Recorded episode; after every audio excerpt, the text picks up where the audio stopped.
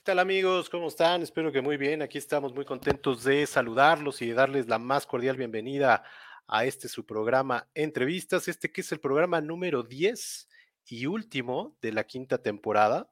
Vamos a estar empezando temporada inmediatamente la próxima semana, pero este es el último de esta quinta temporada, así es que estamos cerrando con broche de oro. Saludamos, como es nuestra costumbre, buenas noches, buenas tardes, buenos días, dependiendo de la hora en que nos estén viendo o escuchando. Estamos transmitiendo completamente en vivo a través de Facebook Live, de YouTube y de LinkedIn. Recuerden que estamos en Spotify también, donde pueden encontrar las casi ya 50 entrevistas que tenemos de estas cinco temporadas. Eh, suscríbanse al canal de YouTube, estamos como youtube.com diagonal C, diagonal entrevistas Omar, y también en eh, la página de Facebook, estamos como arroba Omar Entrevistas. Escríbanos, mándenos sus comentarios, saludos, preguntas, recomendaciones. Lo que tratamos aquí es de, además de tener una conversación con nuestros invitados, tenerla con ustedes, así es que anímense, aquí vamos a estar sacando al aire sus comentarios, preguntas y todo lo que deseen enviarnos. Eh, recordarles que este es un programa primero que nada para pasarla bien, para pasar un buen rato, para conocer a nuestros invitados, eh, conocer también de los temas que nos vienen a platicar, aprender de ellos y, ¿por qué no? Como decimos siempre, reflexionar en torno a todo esto que nos vienen a contar. Y bueno, el día de hoy tenemos un programa muy, muy especial. Vamos a hablar de muchas cosas.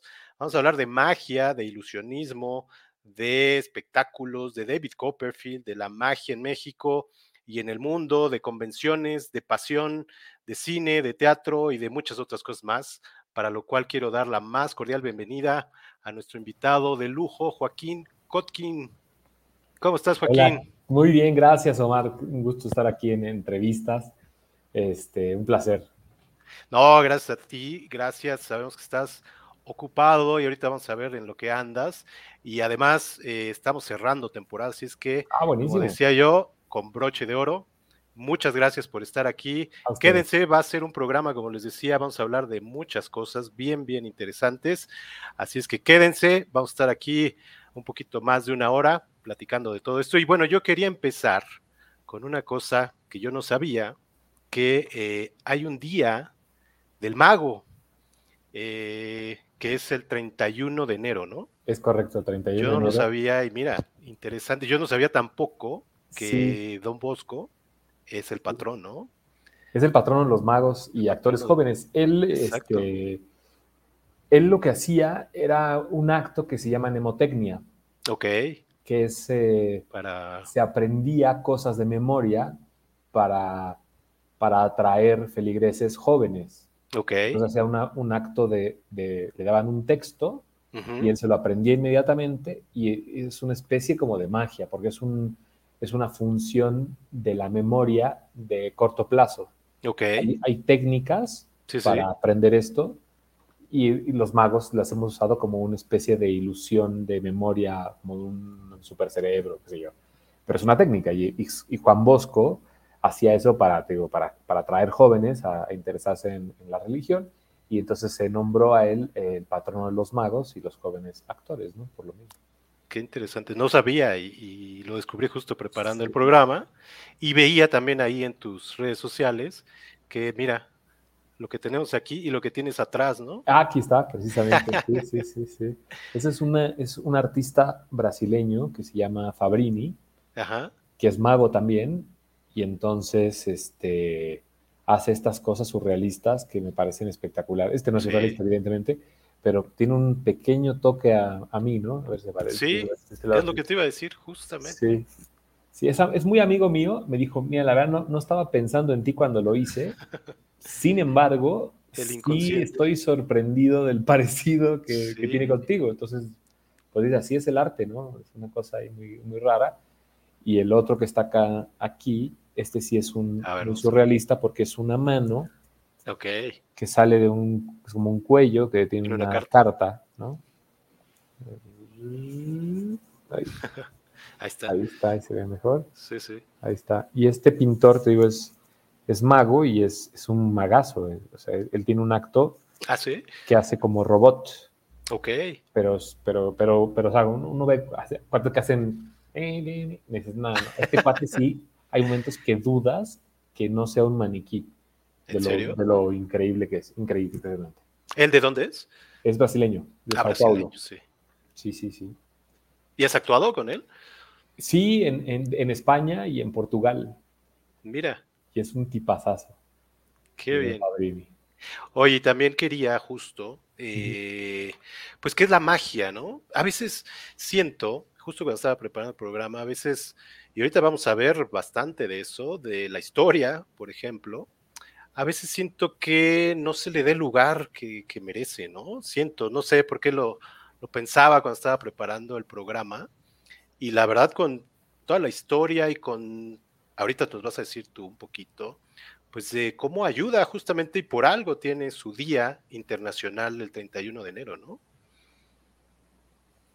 Pues mira, es, es un tema de, la parte de históricamente, los magos, vamos a ver, como son dos, dos partes, ¿no? Distintas. Una es que en la historia no se le tome tan en cuenta la magia, pero otra cosa muy distinta es que la magia sí ha tenido que ver mucho en la historia de la humanidad, aunque no esté como, como narrada o puesta donde tiene que estar. Exacto. De hecho, se han detenido guerras con actos de magia. Sí. Se han, eh, de hecho, muchas de las evoluciones científicas muchas veces vienen de la magia. De hecho, desde, desde el principio de los tiempos, el mago no era otra cosa más que el tipo, el científico, que sabía cuándo iba a haber un eclipse, era el brujo, ¿no? Exacto. sabía cuándo iba a llover, cuándo no iba a llover, y le atribuían poderes eh, más allá. Sobrenaturales. Sobrenaturales, ¿no? Y luego, evidentemente, los... De hecho, hay una frase que, es, muy conocida de Arthur C. Clarke, que dice, cualquier tipo de tecnología lo suficientemente avanzada es indistinguible de la magia.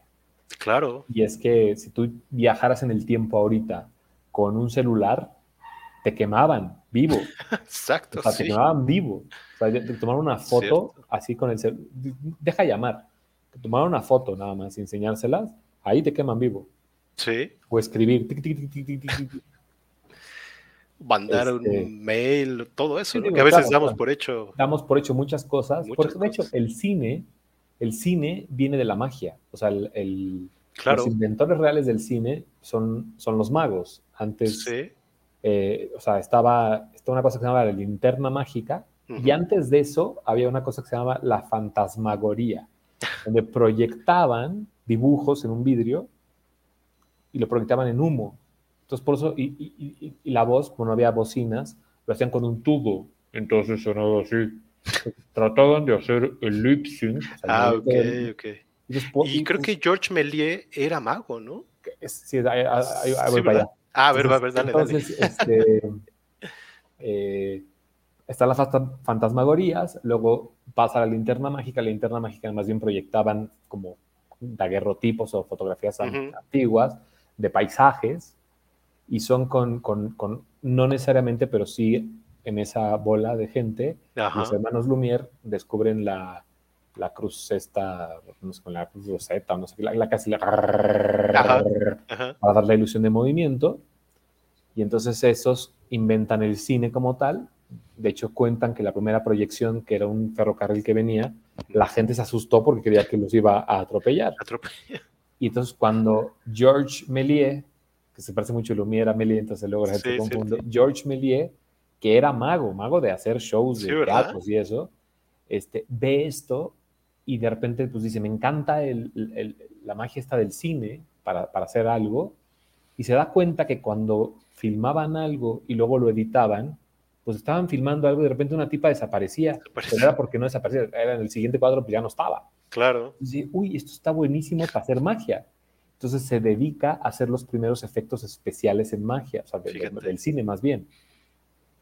Y entonces empieza a hacer películas como El viaje a la luna, y empieza a ver todo este eh, tipo de, efectos con la distancia, con la proporción, con el, empalmar una imagen con otra, pero por la distancia, como, es un solo ojo, parece que es el mismo, están a la misma altura, aunque estén más alejados que otro y, este, y hace toda una revolución de cómo, de cómo se hace el cine hoy por hoy. Pero el cine es una magia que derivó en otra cosa. Sí, claro.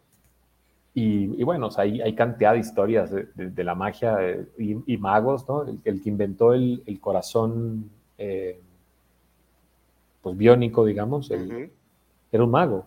Porque nos gustan esos mecanismos intrincados y modos de pensar laterales, porque la magia no intenta engañar a la gente. La magia lo que intenta es hacer creer a la gente una ilusión. O sea, que crean en una ilusión que, es evidente que no puede ser hecha, porque tú no puedes partir una persona a la mitad y componerla. ¿no? Eso, es, evidente para todo el mundo. Entonces, si eso es evidente, yo no te estoy engañando, pero te estoy presentando algo que de cierta forma estamos viendo esto. Claro. Entonces, no es verdad, no es mentira, es ahí justo medio que divide lo que es real de una ilusión, ¿no? Justamente esto que dice la frase, y hay una tuya, ¿no? Aquí. Claro, es que es, es, eso. los magos intentamos eso. O sea, de repente hay como una mala concepción, así como que es que a mí no me gustan los magos porque no me gusta que me engañen. Nadie te quiere engañar. O sea, eh, venimos siendo, de alguna forma, ¿no? Venimos siendo como los, los padres, ¿no? Los papás en Navidad. Ningún papá quiere engañar a sus hijos en Navidad. Cierto. Lo que quieren es ilusionar. O sea, viene desde ese mismo, desde ese mismo lugar el amor hacia, hacia nuestros públicos, el no decirles el secreto de la Navidad. Mira, no lo había visto de esa manera, interesante. Es, un poco así. Y toda la magia, si tú te, si tú te, si tú te fijas y la, analizas, toda magia está basada en un deseo humano eh, natural. Por ejemplo, mm. aparece dinero, quien no quiere aparecer dinero. Son cosas que nosotros replicamos para que la gente pueda soñar, pueda creer en algo, pueda ilusionarse en algo. todos sabemos que no puedes cortar una cuerda y componerla, ¿no? Pero lo, ves y, sucede. Claro. Eso remite a una ruptura personal, a una ruptura amorosa, a, revivir algo que ya no está con nosotros, una, algo que se rompió, restaurarlo. Todo tiene una, una base aunque se vea banal cortar una cuerda y componerla, tiene unas raíces más profundas, es de cuando destruí esto, eh, rompí mi amistad, mi relación, todo, quisiéramos componerlo por arte de magia. Por arte de magia. Los magos es lo que intentamos, que la gente recupere un poquito esa capacidad de asombro. Porque siento ahora con las redes, con las noticias, con todo que viaja tan rápido y todo es tan inmediato, y todo es ahí al día siguiente. Antes tú tenías la ilusión de comprar algo y iba. Ahora, así, tres segundos, ¡pac! ya lo tienes. Está en tu casa. Y, se pierde esta. Entonces toda la gente está ya. Capacidad de asombro, ¿no? Como muy. Tú te fijas en la calle, como la gente está muy agresiva. Todo, viene un poco de ahí, de, de, haber olvidado esta parte humana, de querer creer y querer estar en una fantasía. Y bueno, es lo, lo que los, intentamos los magos. Incluso creo que los superpoderes, ¿no? De que tienen los magos, los superhéroes, pero que últimamente, bueno, no tan reciente, pero sí se habla un poco de qué superpoder tienes tú, ¿no? Este, claro. El que sea, pero pues tienes algo, ¿no? Y creo que se empata también ahí en ese sentido. Sí, de hecho, uno de los primeros superhéroes de cómics, de hecho, es un mago, es Mandrake. Fíjate, Entonces, vamos a ver, es, los superhéroes no dejan de ser otra cosa que unos magos. Sí. Con, disfraz y, otra cosa, pero son, son eso, claro, son, tienen hacen cosas que desafían las leyes naturales de todo, de la física, de la, química, de todo, ¿no? Entonces, este... Es lo que te decía al principio, que creo que a veces no le damos el lugar. Y con todo esto, creo que es bien interesante. Eh, yo veía todo esto de pues, la historia, tú nos contabas ahorita algunas cuestiones, pero desde los egipcios, ¿no? Esa es la, sí, la pirámide de Devi. Este, eso es el, el juego de dónde quedó la bolita, es eso. Exacto. Es, una versión diferente, pero, para, que, para, que, se entienda es eso de pones una bolita en uno de esos cubiletes y la bola desaparece.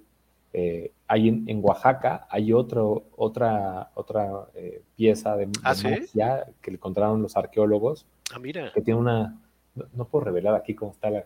Me da, tristeza no poder decir porque, porque revelaría todo. ¿no? Claro. hay una artesanía, una, una, cosa que tiene un, está hecha de barro, que tiene un, mecanismo que los magos sabemos para qué es. Los arqueólogos no sabían para qué era. Ah, ¿en serio? Hasta que de repente un mago dijo, eh, disculpen, eso es, eso sí, ¿para qué es? Eso es magia. Claro. De hecho, o sea, en la historia de la humanidad, eh, un mago en, en, francés detuvo una guerra con Argelia. Sí. Robert Houdin este, tenía un, un, efecto de magia que le había inventado, que es una cajita muy pequeñita, una cajita muy pequeñita, y entonces eh, fueron a Argelia y... ¿Tienes imágenes de eso también? ¿no? Creo que, tenía algo de... De Robert Houdin. De Houdin, sí, déjame ver. Pues... No lo de la guerra, pero sí Síguele tú, síguele pues entrar a una guerra con Argelia y entonces em, fueron. Ese Robert Houdin, ese es el considerado el padre de la magia moderna, que fue el primer de Frac. Y entonces él, con, el gobierno francés fueron a hablar con los argelianos y decirles, mira, tenemos una magia muy poderosa. Entonces, tráeme a tu mejor guerrero, ¿no? tu guerrero más... Soy una cajita muy pequeñita y entonces la traía un niño, ¿no? Un niño y la ponía en una mesa. Y entonces este, le decía, te voy a, le voy a quitar a, tu guerrero, le voy a quitar toda su fuerza. Y se la quitaba, ¿no? Y decía, a ver, al guerrero, levanta la caja. No podía. Y se la ponía al niño y el niño sí podía. Fíjate. Entonces se espantaron. Y Algo como la espada en la piedra, ¿no? Eh, es, parecido. muy parecido. El principio es el mismo. De hecho, igual la misma historia es un mago el que está atrás de todo esto. Este, y luego en la Segunda Guerra Mundial, este, Masklin de Van hizo, hizo, primera, fue el primero que hizo camuflajes, eh, el, camiones, les puso cartones y, maderas para que parecieran tanques. Ok. Y entonces los enemigos pensaban que iba una tropa de tanques y en realidad no, eran puros camiones, vacíos. Y luego en Alejandría consiguió una como serie de Navidad y junto a dibujó exactamente el puerto de Alejandría, digamos, el perímetro. El perímetro. Y ahí bombardearon un terreno baldío. Entonces hizo ilusiones ópticas para, para que los aviones no pudieran saber con unas luces y unos espejos, no pudieran ver dónde estaba. O sea, los magos hemos intervenido en ciertos momentos de la historia y sí hay, es, es, es innegable que no, no tenemos el lugar. Porque también un, tema de eso es un poco la industria, ¿no? O sea, la industria de los magos es muy pequeña. O sea, Cierto. Actores, películas, es una industria muy, muy grande que da para, para muchos, eh, muchos negocios y mucha gente interesada, ¿no? La magia, al ser tan, tan, tan secretiva, es muy, muy pequeñito y muy cerrado el círculo de todo esto. Entonces no tenemos el músculo, el músculo. para llegar a, a ciertos lugares de, de, influencia, ¿no? De, influencia en la historia, o sea, más que en la historia, en que se escriba en la historia. El posicionamiento un poco, ¿no? Es claro, es que, es que entrar en la historia es quien le escribe, ¿no? Sí. Entonces, si el que le escribe está alineado con, con tu con tu industria, pues te va a poner. no, pues claro. va a poner. No, interesante esto que dices, tanto en la parte de la historia, que hay muchos ejemplos, como bien mencionabas, como en la parte más humana, ¿no? Esto que decías de eh, el asombro y todo eso, pues también es importante e interesante, ¿no? Claro, ese es el, motor que nos mueve a los magos. En realidad, este, los magos que somos magos, magos, magos así de corazón, así que, nos conocemos, porque digo, no somos muchos.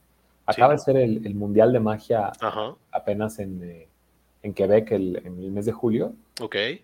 Y yo creo que en el mundo no debe haber más de 50 mil magos. Fíjate. No, no creo que haya más. O sea, me inventé ese número porque no hay un número real.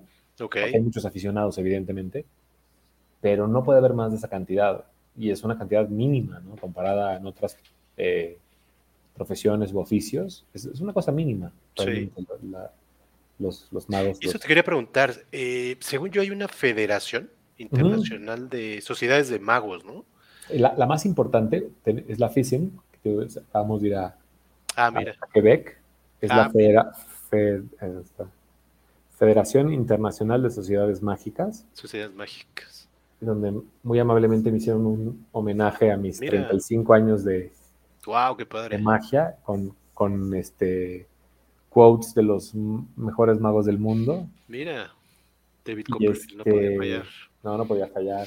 y hay un parte de, mi historia, de mi carrera, ¿no? Y este, fue, fue en, Quebec. Y luego, por ejemplo, esa es la, la, que es Oye, pero ahí se afilian.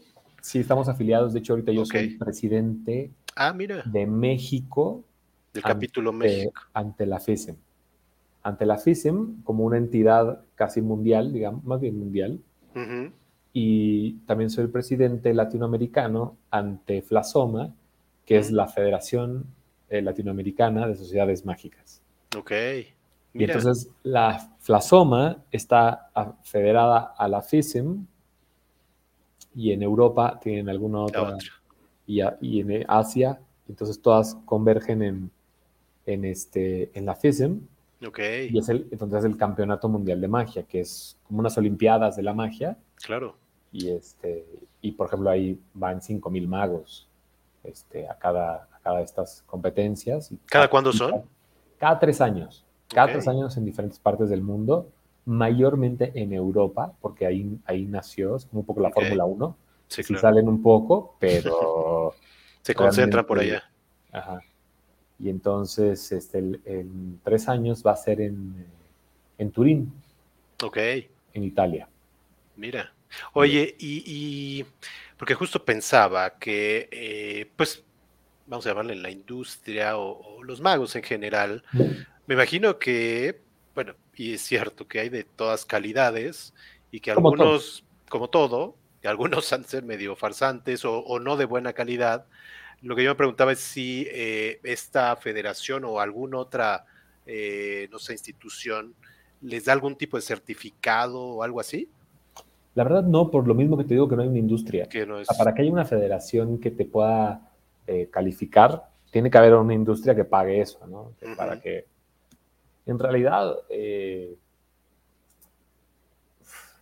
es complicado porque internamente sí necesitas tener una certificación. Ok. Pero no como los doctores que si no tienes la certificación no puedes ejercer. Claro, claro. O sea, sí puede ser considerado como como que te acrediten como mago, digamos, pero no necesariamente eso te limita a poder hacerlo sin la certificación. Ok. Entonces es, complicado porque hay muchos aficionados, son muy, muy buenos.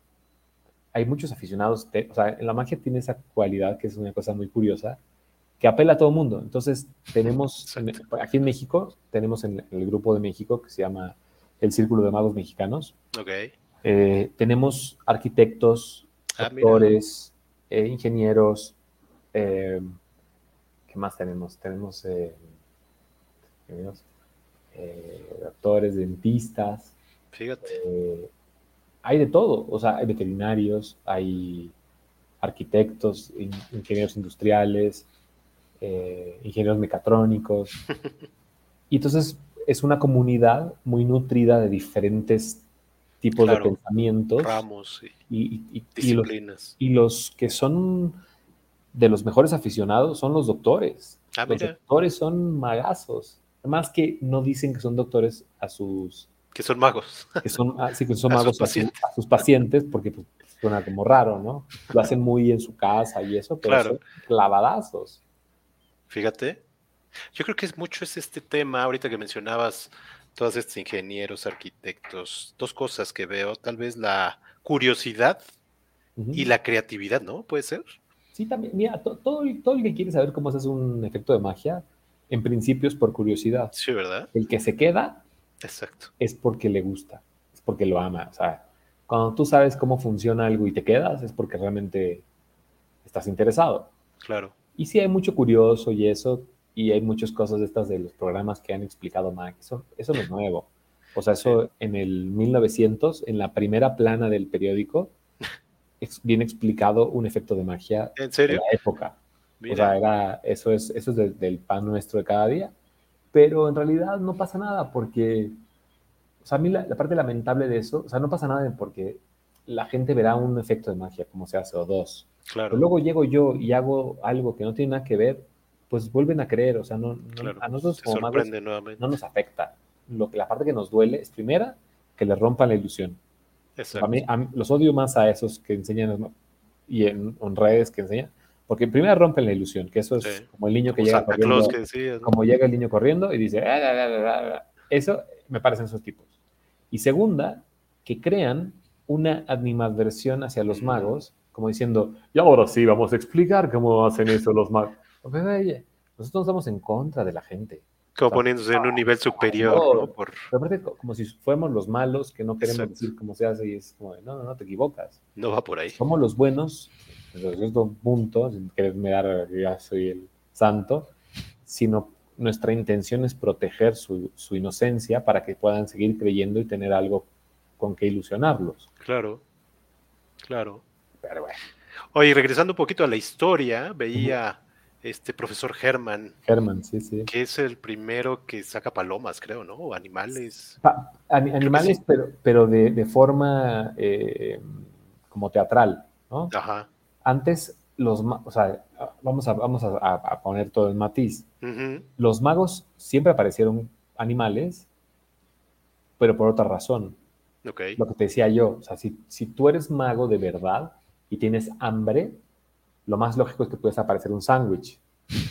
claro. En la época que ellos aparecían conejos y palomas, era porque aparecían un sándwich de paloma, un sándwich de conejo. O sea, el, conejo y la paloma en realidad no significaban lo que son ahora, que son un animal bonito y eso, sino era comida, literalmente. O sea, era aparecí comida viva, que no está echada a perder porque no hay refrigeradores, está fresca porque está viva, entonces está pareciendo comida el primero que lo hizo de una forma más eh, elegante, digamos, en un teatro, fue eh, Herman, ¿no?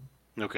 Entre otras cosas que, digo, ha sido una evolución muy, muy paulatina. De hecho, el Herman es el, eh, el, mago que, que, si toda la gente dibuja un mago, va a mm. dibujar a Herman. O sea, es como, como el Kleenex del, del, de los magos. O sea, dibujan a un mago y, van a ver la similitud que tiene con el sombrero. tal cual, idéntico. Se convirtió en un genérico. Se, convirtió en el mago genérico, Germán, tal cual. Mira. ¿Es de dónde era? Eh, este, creo que es inglés. ¿Inglés? Ok. Inglés, sí. Sí, sí, sí. Ok, y por acá.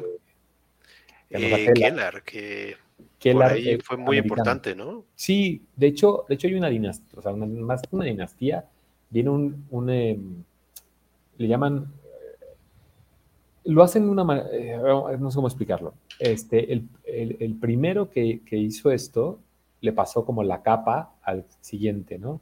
Okay. Y luego ese al siguiente. Ok. Y entonces eh, el que empezó eh, fue Kellar, que le heredó la capa. Él tenía un show, así era un show de ilusiones. Pueden ver a una chica flotando. Sí. puesto en 1800, era para quemarlo, o sea, eres sí, claro. así de... Como las brujas. Exacto. De Salem, Y era una cosa más este, formal, un show formal que, que, viajaba por todo Estados Unidos y le heredó el show, le pasó la capa, le llaman, ¿no? Le pasó la capa a un personaje que se llamaba Thurston. Ok, sí. El señor Keller era muy serio y Thurston era muy simpático. Ok. Thurston le pasó la capa a Dante. Ok. Dante se la pasó, a, ahorita no me acuerdo a quién, y ese no me acuerdo a quién, se la pasó a Lance Burton, que todavía vive. Ah, mira. Y Lance Burton se la pasará a alguien cuando sea el momento de... ¿Y eso es común entre los magos? No, es, una, es una historia muy, muy particular de ellos, muy, muy de ellos puntualmente. Ok. Y más que nada de, de americanos. Ah, ok. Sí, sí ha habido historias, por ejemplo, el mago Fumanchu, que fue muy famoso en México en los 50, 40, 50, venía de una dinastía de magos eh, de, de, siete generaciones de holandeses. Que aquí lo tenemos. Ese, ese, no es Fumanchu, ese es el. Ese, ese es, o sea, vamos a ver, sí es Fumanchu. Pero, es el. Él era inglés, creo, ¿no?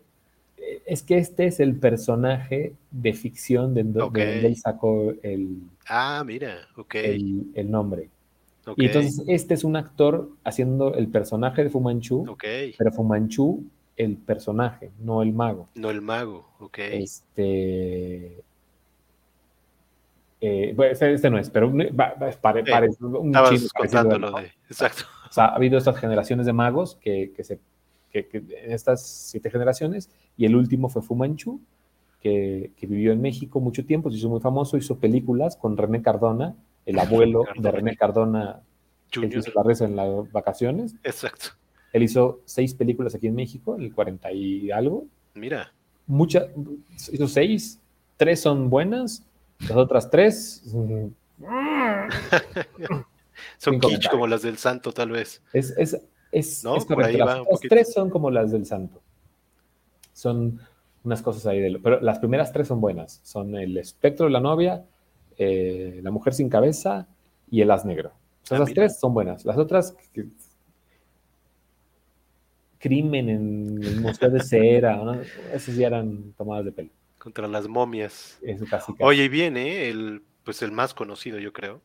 El bueno, Harry, Houdini. Y estaba viendo, yo no sabía, no sé si se haya dicho, que está Harry Kellar y Harry Houdini y Harry Potter. no mm. sé si de ahí lo sacó. Ya es un, nombre. Rowling.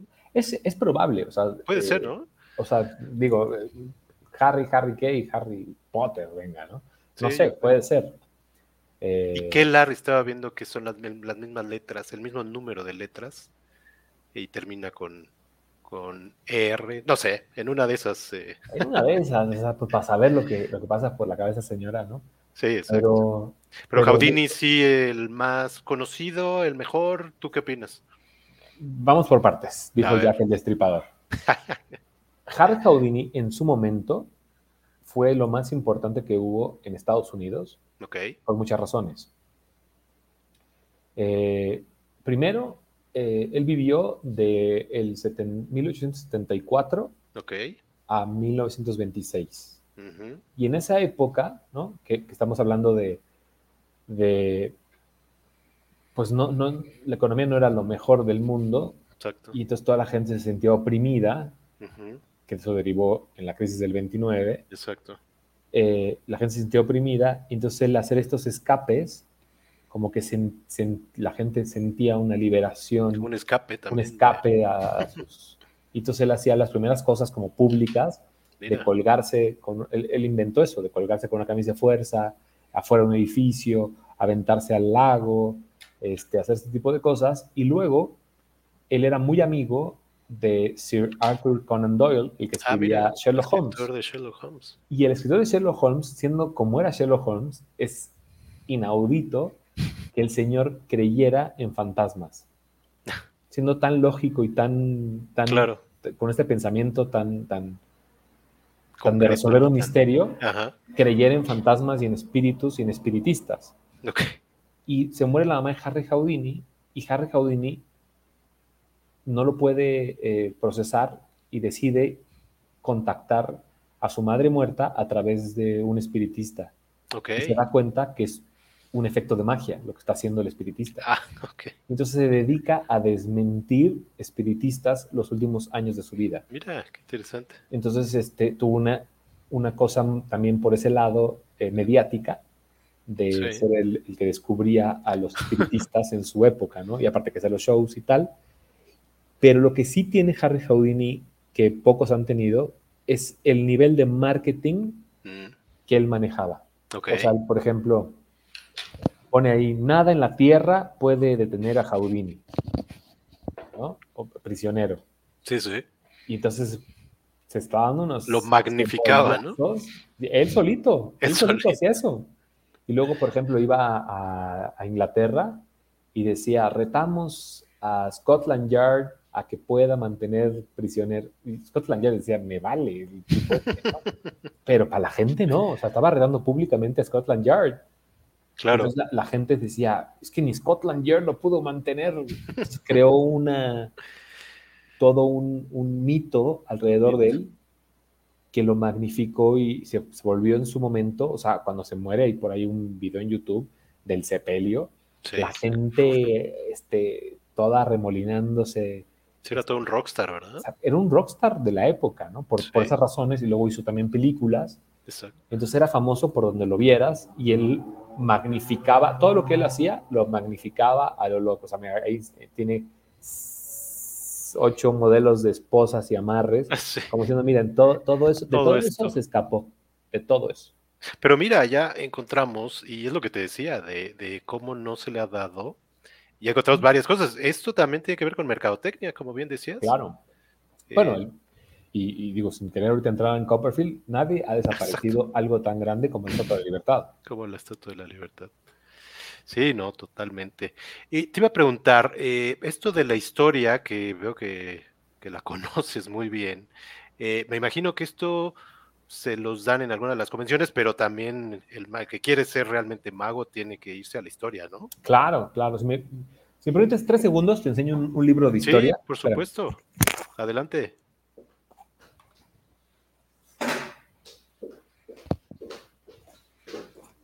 Ahí estás. Mira. Mira. Wow. un pequeño librito. pequeño. que viene la historia de la magia, ¿no? Y vienen pósters y vienen relatos de... Esto es un compendio este, espectacular de, de, magos de... Mira, aquí está El viaje a la luna. Ah, mira. De Josh, Josh ¿no? Es que si pudiera cargar esto porque pesa. Sí, ya, ya ¿Y dónde lo conseguiste? Este, fíjate que es una de las pocas cosas que, que la, la industria, la industria está, para hacer ejercicio. No, está pesadísimo. Pesadísimo. Tashen lo, lo editó. Mira. Evidentemente no, no hicieron muchas este, ediciones, porque en primera cuesta una fortunita y pesa, que ya te cuento para los envíos y para todas estas cosas, ¿no? Este, es arte pues objeto. los, claro, los, los, los, magos pues, nos tenemos que buscar por, por nuestros medios, porque pues lo que te digo, ¿no? No, hay una industria tan consolidada de esto. Claro. Que, no hay un mercado. El no haber un mercado, pues nadie va a editar un libro que no va a comprar nadie más que 40 personas, ¿no? Sí, sí, eso es cierto. Este, pero pues se ha escrito mucho de eh, magia, sobre todo en Estados Unidos. Hay muchísimos libros, en España también. De hecho, yo empecé con un chavillo. Mi abuela este, tenía un amigo que era mm, sacerdote. En la parroquia donde estaba había una biblioteca con una serie de librillos de que había escrito un cura que era mago. No, ¿cómo crees? Este, Lin Kai Fu, que era su nombre real era Wenceslao Ciudó. okay. Y escribió un bonche de libros de magia eh, práctica, le llamaba juegos de magia de bolsillo. ¿De dónde era él? Español. Español. Ok. Y, este, y, el, y el señor escribió sus libros y fue lo, primero que yo tuve casi. Y pues ahí venía parte de la historia, ahí venía parte de efectos de magia explicados, pero en un español antiguo, ahí medio raro, entonces era como complicado aprender. Entonces los magos nos la buscamos solos. Solamente hay como en escuelas, escuelas como tales, en el mundo debe haber como unas tres o cuatro. Hay en Las Vegas de Jeff McBride, que es, que es más bien como una tutorías, digamos. Tutorías. O sea, no, no, es como una escuela que vayas, te inscribas y tal, sino es como de, quiero hacer esto, esto y esto, y, y luego eh, él te, te, pone un plan de, de, estudio de eso, ¿no? Ok. En Colombia, que está la, la Escuela de Artes Mágicas de Bogotá, que ahí sí te titulas de mago. ¿no? Ah, mira. No, no, tiene validez de ningún tipo más que de, de, que te dan la certificación. claro. Y en Argentina sí hay un par de escuelas como tal, pero hay, aparentemente hay más, pero realmente son como clases particulares. Ok. Escuela, escuela como tal. Y, bueno, y en España, la escuela de Ana Tamariz, que es hija de Juan Tamariz, un gran mago español, que, da clases así también te titulas de mago. Mira. Pero fuera de ahí, en, Rusia hay dentro de la escuela de circo, hay un apartado de magia, y en China es un apartado de el, el tema de malabaristas. Ok. O sea, es como un... Apartado. más malabaristas que, que magos. Entonces somos como una subrama. ¿Qué países son como los más fuertes? Pues mira, hoy por hoy, Corea del ah, Sur, Corea del Sur es una potencia de magia ahora. ¿En serio? Que le han puesto mucha. Vi que creo que hay una serie nueva, ¿no? En Netflix. Y creo que es coreana, fíjate. no la vi, pero se ve que está interesante. Sí, seguro, seguro porque digo, es una potencia. España es otra potencia. Históricamente, Holanda es una potencia porque ha tenido grandes, grandes magos. Holanda es un gran, cunero de magos. Em, Argentina en, Latinoamérica y Estados Unidos, evidentemente, por todos estos personajes. Sí, claro. Y, y son, y, y serían las potencias, diría yo, ¿no? no digo que no haya algún, alguno que otro muy buen mago en Colombia o en, este, o en Venezuela o en Italia, o sea, sí hay, sí hay, ¿no? Pero no es una no es un no es una corriente, no es, claro. una cosa de ya varios que sean... Sí, que ya se considera una potencia. Oye, ligando justo este tema, quería preguntar eh, los tipos de magia, y me imagino, tú nos dirás ahorita, que en el mundial hay categorías, ¿no? Me imagino. Sí, y subcategorías. ¿Cuáles son? Y subcategorías. A ver, pues platícanos un poquito, que está interesante. Es que mucho, mucho es como, como lo quieras eh, plantear, cómo lo quieras dividir, porque, por ejemplo, podría haber nada más dos o tres, ¿no? Mm. no pues dos.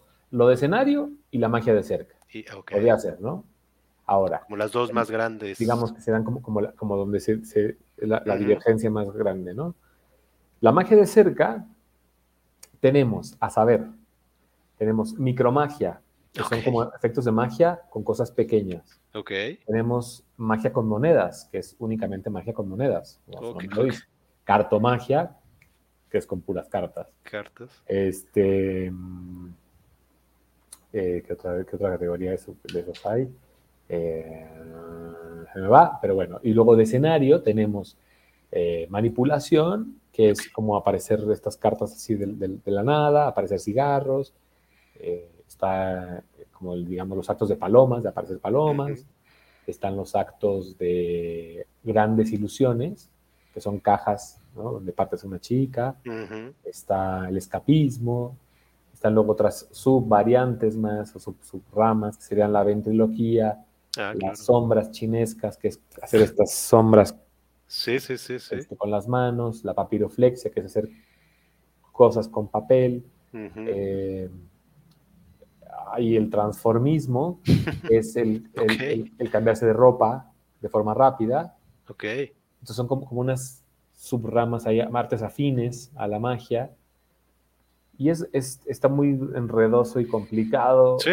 Cómo, se, pero básicamente las dividen de esta forma para poder calificarlas y que puedan competir en la misma categoría. Porque en realidad tú puedes ver un show de magia y puedes ver desde magia de cerca, grandes ilusiones. O sea, no necesariamente un show de magia va a dedicarse a algo.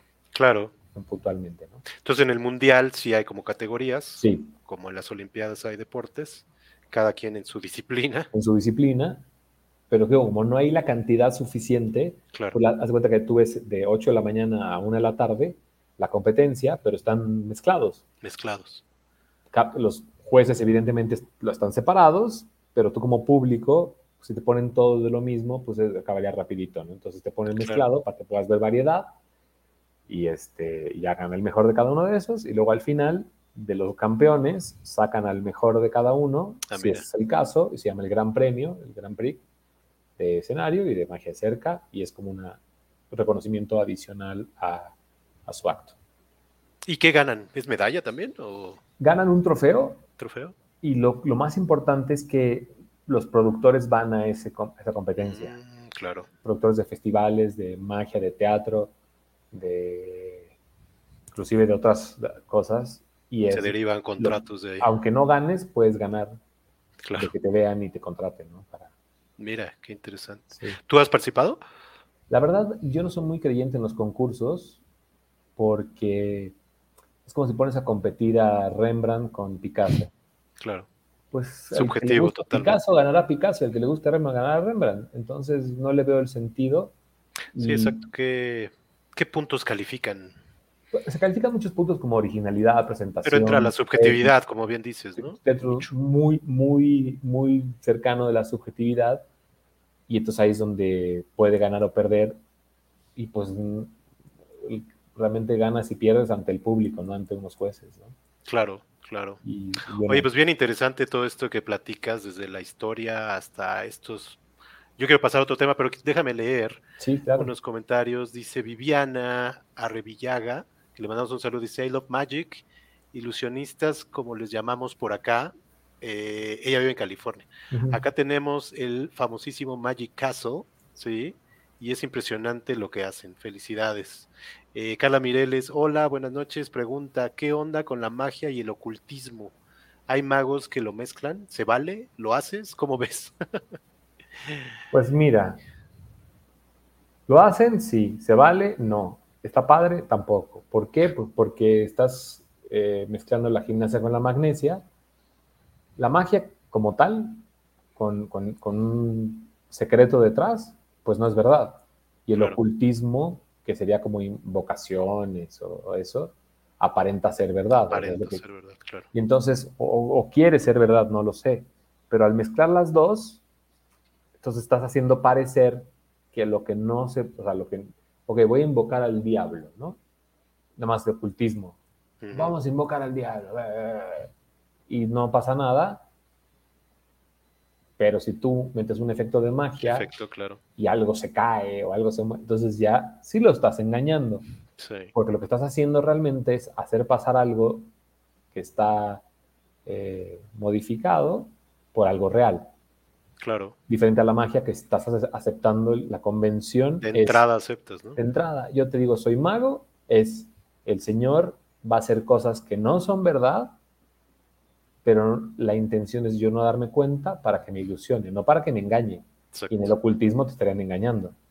Sí, porque te a sentir que, el espíritu se apareció. Lo que hacía Harry Houdini, desmentir a estos señores que, que hacían efectos de magia para convencer a la gente de, que algo haya sucedido. De hecho, hasta hace muy, muy poco, uno de los sucesores de, Harry Houdini, James Randi, hizo una fundación en Estados Unidos donde daban un millón de dólares. ¿Por qué todavía sigue? Un millón de dólares.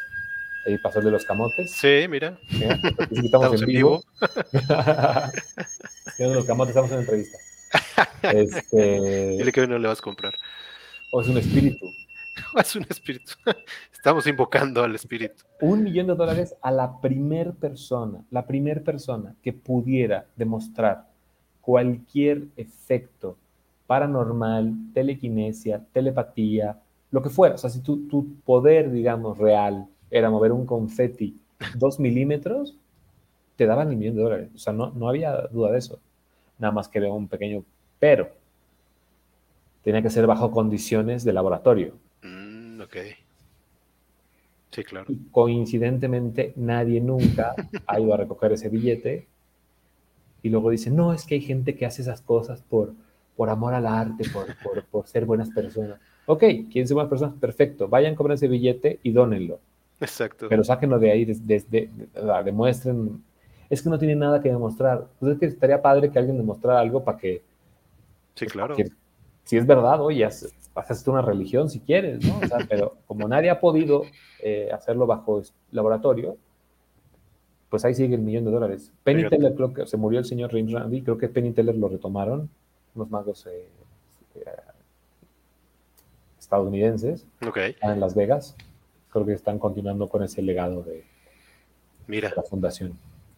Oye, pues bien interesante todo este contexto, pero yo quiero pasar a un tema que nos platiques ¿Cómo era este niño? ese niño, ahí donde lo ven, tenía 10 años. Y ese fue el día de su primer show. Mira. En 1980, y me lo voy a decir para, que crean que soy más joven. Este, ese fue el primer show, fue para mi niño Joaquín. El niño Joaquín sin barba. Sin barba, sin media barba. Sí, sin media barba. y, este, y fíjate que mi vecina cumplía 5 años. ¿Ah, ¿En serio? Y entonces yo ya era maguito, ¿no? Yo empecé así de jugando a ser el mago y tal, pero me contrataron. Ah, ok, o sea, ya fue contratación y todo. Sí, cobré cualquier cosa. no, pero... Pero la idea de ese contrato, o sea, de, mi idea de ese contrato era que con ese dinero iba a ir a la tienda de magia a comprar otra magia. Ok. Y así, hasta la fecha, casi un gran porcentaje de lo que, de lo que gano lo, no quisiera decir ni lo reinvierto, más bien me compro magias que me gustan y lo que me encanta es esto, entonces... ¿Cómo eras, de, cómo eras en la escuela? Pues mira, en la escuela, yo tengo, yo tengo déficit de atención. Ok. Entonces, eh, mi psicóloga hace tiempo me dijo, mira, eres un adulto funcional, así que deja ir eso. Y una neurocientífica me dijo, lo que tú tienes es un cerebro llamado divergente. Deja de poner etiquetas como TDA y no sé qué. O sea, como hay gordos y hay flacos y hay altos y hay chaparros, pues tu cerebro no funciona como la norma. Ok. Pero no funciona mal, porque si, vamos a ver, si eres una persona exitosa, estás haciendo un programa conmigo en Portugal, pues mal, mal, mal no debes estar. Se me dice, no tomes nada de lo que te manden. No, ah, mira, o sea, ya te habían...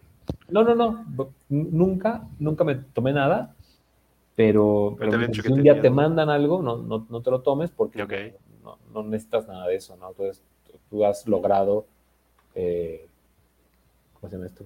Sobreponerte. Sobreponer tus, tus aparentes limitaciones en un mundo con cierta normalidad que para ti no es la normalidad, pero lo has, lo has sobrellevado. Entonces, claro. es un tema.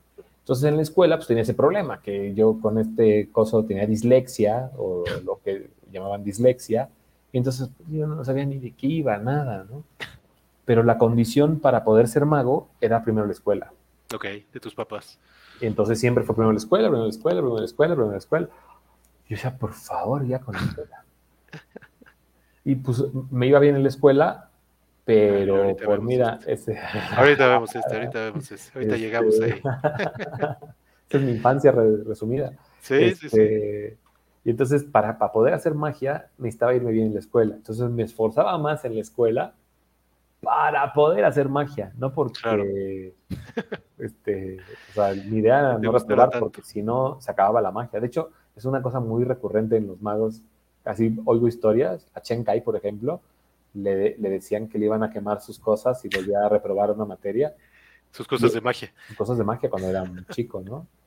Y de hecho, esa casa todavía existe y hace como un mes fui y encontramos en el closet de su cuarto, que era de duela, hizo una puerta. No, ¿cómo crees? Secreta, que la, no, no se abre fácil. Hice un videito, luego lo subo por ahí. Sí, sí y ahí las escondió porque sabía que se las iban a quemar. ¿Cómo crees? Sí, sí. Fíjate. Hoy sé que esto tiene que ver mucho con... Fíjate, ese muñeco que ahora es, nada propiamente eh, correcto de muchas razones. Exacto. Es el Menin Penguin, Penguin, ¿no? Ajá. Pero yo cuando tenía cuatro años, saliendo de un restaurante, vi este muñequito que hace esta gracia de hacer, hacer del dos. gracia. pero es, es, si no lo han visto nunca, realmente es algo impresionante. Un niño de cuatro años es un milagro. Porque todos los muñecos de mi casa, ninguno iba al baño. Y este iba cantidad. y es con una pastilla que es altamente tóxica, hecha de mercurio, no sé qué. O sea, eso, por, donde, eso donde lo veas está mal. Está mal. Pero igual eh, hace muchísimos años era como de, ah, es juguetito. Nadie lo veía. Esa fue como, como, las cosas que más me impresionaron cuando yo era niño y dije, eso es lo que me interesa. Que se pones a ver, es un efecto de magia muy fuerte. Lo que pasa es que lo, lo, lo, hicieron muy mundano hacerlo con este, con este tipo de presentación. Sin embargo, de hecho, por ejemplo, esto lo usan los ocultistas. Mira. Usan este tipo de de material para sacarte el mal. Ok. Entonces tienen escondido esa cosa que tiene en, las pompis y lo esconden en un, en un, No estoy dando ideas, señores, estoy explicando cómo funciona para que no caigan. Sí, exacto. Entonces lo pasan por el cuerpo y luego lo queman. Okay. Y al quemarse sale la serpiente esa y dice, mire, ahí está el mal. Ahí está tu mal. Ahí está el mal que te tenía. Mira. Entonces sí, esa es la parte que no está chida de, de el ocultismo con la magia, porque pasan estas cosas, ¿no? Entonces a los cuatro años ves esto, te impacta me impacta yo, quiero ser mago, me vale todo. Antes de eso, ¿ya había pasado lo del libro? de No, ¿verdad? No, no, no mucho eso fue mucho no, ahí no fue ni leer. Imagínate, yo, yo ah, llegaba, yo llegaba esta, esta, cosa, yo llegaba a la, a la casa con un suéter del colegio, con una cosa, un papel engrapado, ¿no? Y llegaba y... Chido. Mamá me decía, pero es que no sé qué. Y yo decía, pero ¿cómo se entera mi mamá? O sea, yo no entendía el concepto de que el papel que yo llevaba engrapado decía, decía cualquier cantidad de cosas, pero como yo no sabía leer, pues no me enteraba de lo que decía mi, papel. Que Entonces yo era, el, yo era el portador de las malas noticias sin saberlo. Oye, y entiendo que este fue el primer mago que viste, ¿no? Sí, eh, Michel Michel. Michel Michel, ese pues ahí tendría cinco, haz de cuenta. Entonces cuando vi mago dije, de aquí soy. Entonces me paré a, este, a, ayudarlo en el, en, el show. Y, y, para la época, eh, o sea, fíjate, salía en la carabina de Ambrosio. Sí. Y era muy famoso, pero casualmente esa fiesta que me invitaron, el papá del amiguito, o la amiguita, no sé qué sería, creo que era primo de... Entonces, ah, fue, porque era impagable, pues, salía en la Academia de Ambrosio, una cosa de locos, y cuando estaba de más de moda. Fue la misma época esa. Y, este, y a partir de ahí, pues así poco a poquito, o sea, veía un tío que sea una magia, y me lo explicaba. Ahí sí dijiste tú, ya, esto es lo que yo... No, yo ya, yo, no, no, no, tengo una memoria que yo hubiera querido ser policía, o doctor, o bombero, o astronauta. Astronauta. No, nunca, yo era mago. ¿Y desde ahí le dijiste a tus papás? Sí, sí, sí, sí. Entonces me pasé nada así de... Ándale, pues. El hobby está chido, ya cuando crezca se le va a quitar. Y fui creciendo y no, ya, ya se le va a quitar. Y, y no, se quitó. y es cuando te regalan este juego, ¿no? Sí, ese me lo trajo Santa Claus, fíjate. Fíjate. Fuimos a la, a la tienda, había una juguetería que se llamaba Ara, entonces había que escoger lo que querías de Navidad y había una, una bicicleta. Mi mamá, no, que la bicicleta. ¿En serio? y yo, no, no, no, no, no. Porque aparte yo creía que venían las palomas esas dentro del, del, de la caja. Claro. Entonces yo, no, yo quiero eso. no, que, que, sí, las palomas en la magia y todo. Claro. Va a aparecer tres palomas, imagínate eso. Y entonces, este, yo pedí eso y me trajeron la bicicleta y, ah, ¿en serio? Y, la bicicleta se oxidó. Y esos me los acabé. ¿De no usarla? Me los acabé, sí. en vez de salir a jugar, te pasabas. Perfectamente eso. ¿Y sí? ¿Sí te pasabas mucho tiempo? Sí, ¿verdad? Me imagino. ¿Con la magia? Ajá. Sí, no, de locos. Sin parar. Porque cuando algo te gusta, no, el tiempo no pasa. ¿Algún deporte te gustaba? Ninguno, entonces también es otra. Fíjate, tú, cualquier mago, la mejor reunión de magos es cuando es la final del mundial o algo, porque... como el Super Bowl. Como el Super Bowl, ningún mago va a ir a un cosa de Super Bowl. O sea, tenemos otro tipo de pensamiento raro ahí que... Entonces, Pero sí es como un este corte, ¿verdad? Que tienen todos. Sí, yo creo que sí, sí, sí, sí, sí. Sí, es un poquito de esto que hemos venido platicando, lo de la curiosidad. Sí, la curiosidad. Que no les gustan mucho los deportes, muy clavados. Muy clavados. Y, fíjate, yo he notado algo que no sé si sea una, una norma, pero sí es una tendencia, creo. Tenemos problemas de lenguaje. Ah, mira. Yo creo que ese, ese el tema es ese de, no podernos expresar y encontrar en esto una manera de comunicar y conectar. Creo que también podría, creo yo. Ir por ahí. Mira. Una, idea que a mí se me, se me viene, porque de repente veo a alguien y digo, este tiene su rayón. Y entonces, este, creo que por ahí también va el, tema, no sé, esas son conjeturas mías. Y luego llegas a este lugar que te vuelve también loco, ¿no? Me hice el enfermo un día y entonces, yo, o sea, qué, tonto, pero me hice el enfermo. Ah, claro, ya sé por qué porque yo asumía que, la, que, las tiendas eran como el colegio, que era de 8 a 3. Ah, Entonces a las 3 ya iba a estar cerrado. Cerraban, claro. Entonces, fíjate, ahorita entiendo por qué lo hice en ese momento. Entonces me hice el enfermo para buscar en la sección amarilla magos o magia o lo que fuera, o ya la había encontrado, no lo sé, nunca pensé de hacer una entrevista muchos años después. y marqué y, este, y me dijeron la dirección y todo, ahí venía, pero igual yo pregunté dónde estaba y a partir de ahí iba cada que podía, cada que tenía un tantito dinero de un cumpleaños, siempre me decían, ¿qué quieres de regalo? Dinero. No, ¿cómo dinero? Un regalo.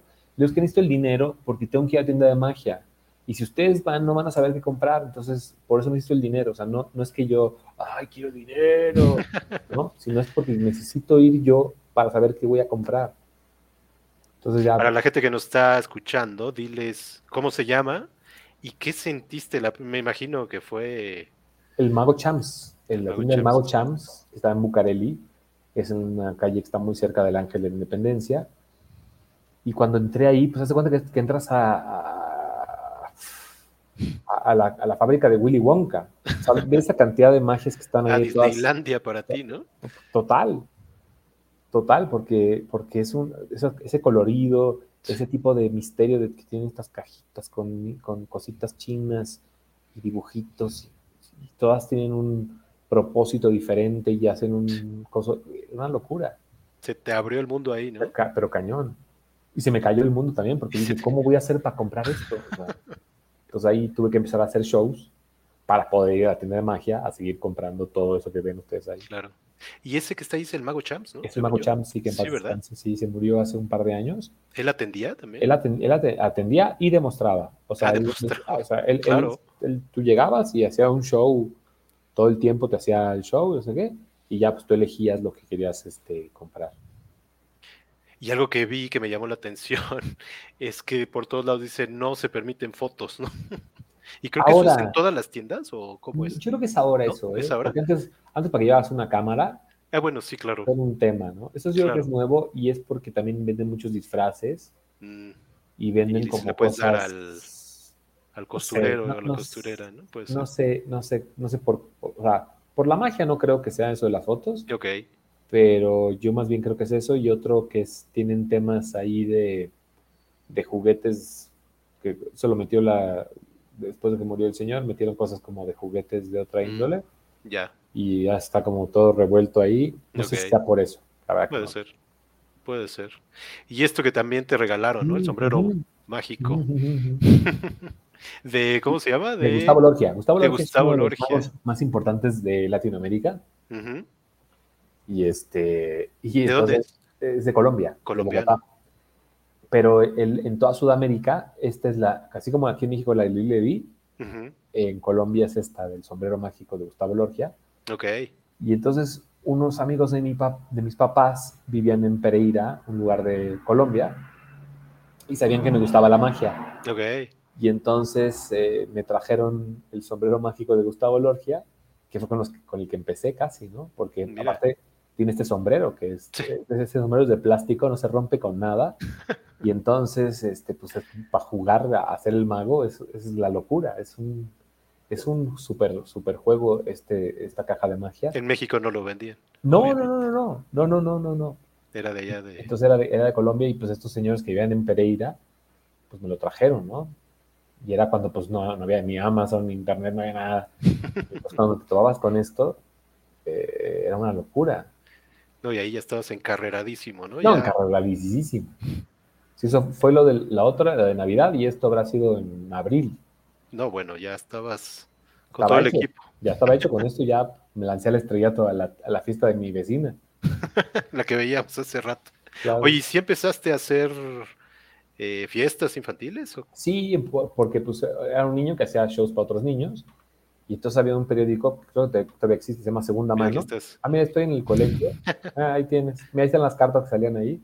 Ahí están, las tengo. Esa es la Navidad. Y luego la primera, ese es el suéter que me llegaba yo engrapado, que ah, claro. yo leer. Y la de en medio ya tenía como 12 años. Ahí sí ya está en el show, ¿no? Y ya, y ya, no, hasta tenía yo un saco de terciopelo de una tía o sea, eso no era un frac, era un o smoking, eso era un saco de terciopelo de una tía que me quedaba penitas. Y el moño también era así un moño ahí todo chafa. Oye, ¿cómo te hacías llamar en aquel entonces? Este. ¿Tenías nombre artístico? Cambié como varias veces que no, no, no, ¿No te convencía. No, me convencían. Y entonces ya llegó eh, un amigo y me dijo, ¿Pero que era Joaquín y algo más? O... No, eran nombres variados. Estaba inventándome, ¿no? Realmente no, no había algo definido. Y este. Y total que, que un amigo me dice: Este. Sí. Ah, me dice: Vi en Cablevisión que salió como una trivia de estas son esas cosas. el verdadero apellido de Copperfield se llama David Seth Kotkin. Y entonces. no veníamos preparados. Eh, ah, ah, pre-Wikipedia, ¿no? Sí, esto ya es... La Wikipedia era el cablevisión y los datos, los datos, este, los datos curiosos. Y total que, que me dice, ¿y por qué no te pones Joaquín Kotkin? Entonces le dije, va, va, pero en serio. Y me dice, es más, si te lo quitas, te tienes que llamar el mago bolondrino. que era como él se autollamaba cuando era niño. Ok. ¿Él era mago también? Era muy aficionado realmente. Nunca, nunca quiso ser mago ni nada, este, pero le gustaba. Okay. Se autollamaba el mago bolondrino y dijo, si te lo quitas, por la razón que sea, ¿eh? Era una apuesta. Tienes que llamar el mago bolondrino. Y le dije, va, juega. Entonces me puse Kotkin, pasan los años y este y viene Copperfield a México. ¿no? Oye, no, pero espérame, espérame. Ah, me, por partes. Este, me imagino, me imagino que sí te tocó ver los programas en televisión de Copperfield, ¿no? Por supuesto. Que eran Canal una 5. locura. En Canal 5, exactamente. Que, bueno, yo también lo esperaba, me acuerdo cada que lo anunciaban, no, bueno, en el periódico veías, ¿no? Que, iba a estar. Pero sí eran un trancazo, ¿no? Eh, me imagino que a ti, puf, te volaba la cabeza. No, era, era de, no dormir. Exacto. O sea, era de no dormir, era de no puede ser, o sea, no dormir antes y después, y después peor. peor. después peor, porque entonces yo me quedaba haciendo, no puedo, o sea, no, no, o sea, no, no, no, no, no, no, no. Estoy, ¿Cómo le hizo? No? Estoy, pero, o sea, ya que yo me creía acá, ves esto y te, y te destruía porque decías, ¿cómo diablos? O no tenía yo idea de nada. Pero ahí veías todo, bueno, no sé si te das cuenta, pero todo lo que estaba alrededor de él, ¿no? Además del programa de televisión, pero toda la producción, exacto. Todo lo Y ya meterse con un monumento nacional. Exacto. Tampoco es como de cualquier compa que va pasando y le dicen, ah, sí, va, el primero que creo que fue así como este el Supergitas fue un avión, ¿no? El, Según yo. El primero, primero, primero, primero, que es a partir de ahí como que fue el, por decir, el despegue, Ajá. fue un Ferrari. ok. Que pasó, vamos a decir, sin pena ni gloria, porque tampoco era pues, un Ferrari, o sea, era un Ferrari, pero era un carro, digamos. Sí, no era tan espectacular, vamos era, a Eso se, eso se podía ver, o sea, era como pasable pero de pronto ya tiene el, avión. El avión, este, ¿verdad? Este jet. Ah, exacto. Entonces la gente lo rodea, tomada de las manos, el avión. Exacto. Lo tapan, ve la sombra y de repente bajan esa cosa y no está el avión y la gente sigue agarrada de los brazos y dice, no te pases. Me imagino tu cara cuando No, no, no sabes. Le aplaudiste, me imagino, desde Pues yo no sé, porque no me acuerdo. Pues, o sea, digo, nunca, nunca dije, voy a pensar qué estoy haciendo ahorita para contar en años. No, yo lo vivía y yo no, yo estaba en, así, pero en drogas completamente de eso. Sí, claro. Enloquecido, enloquecido con este tipo.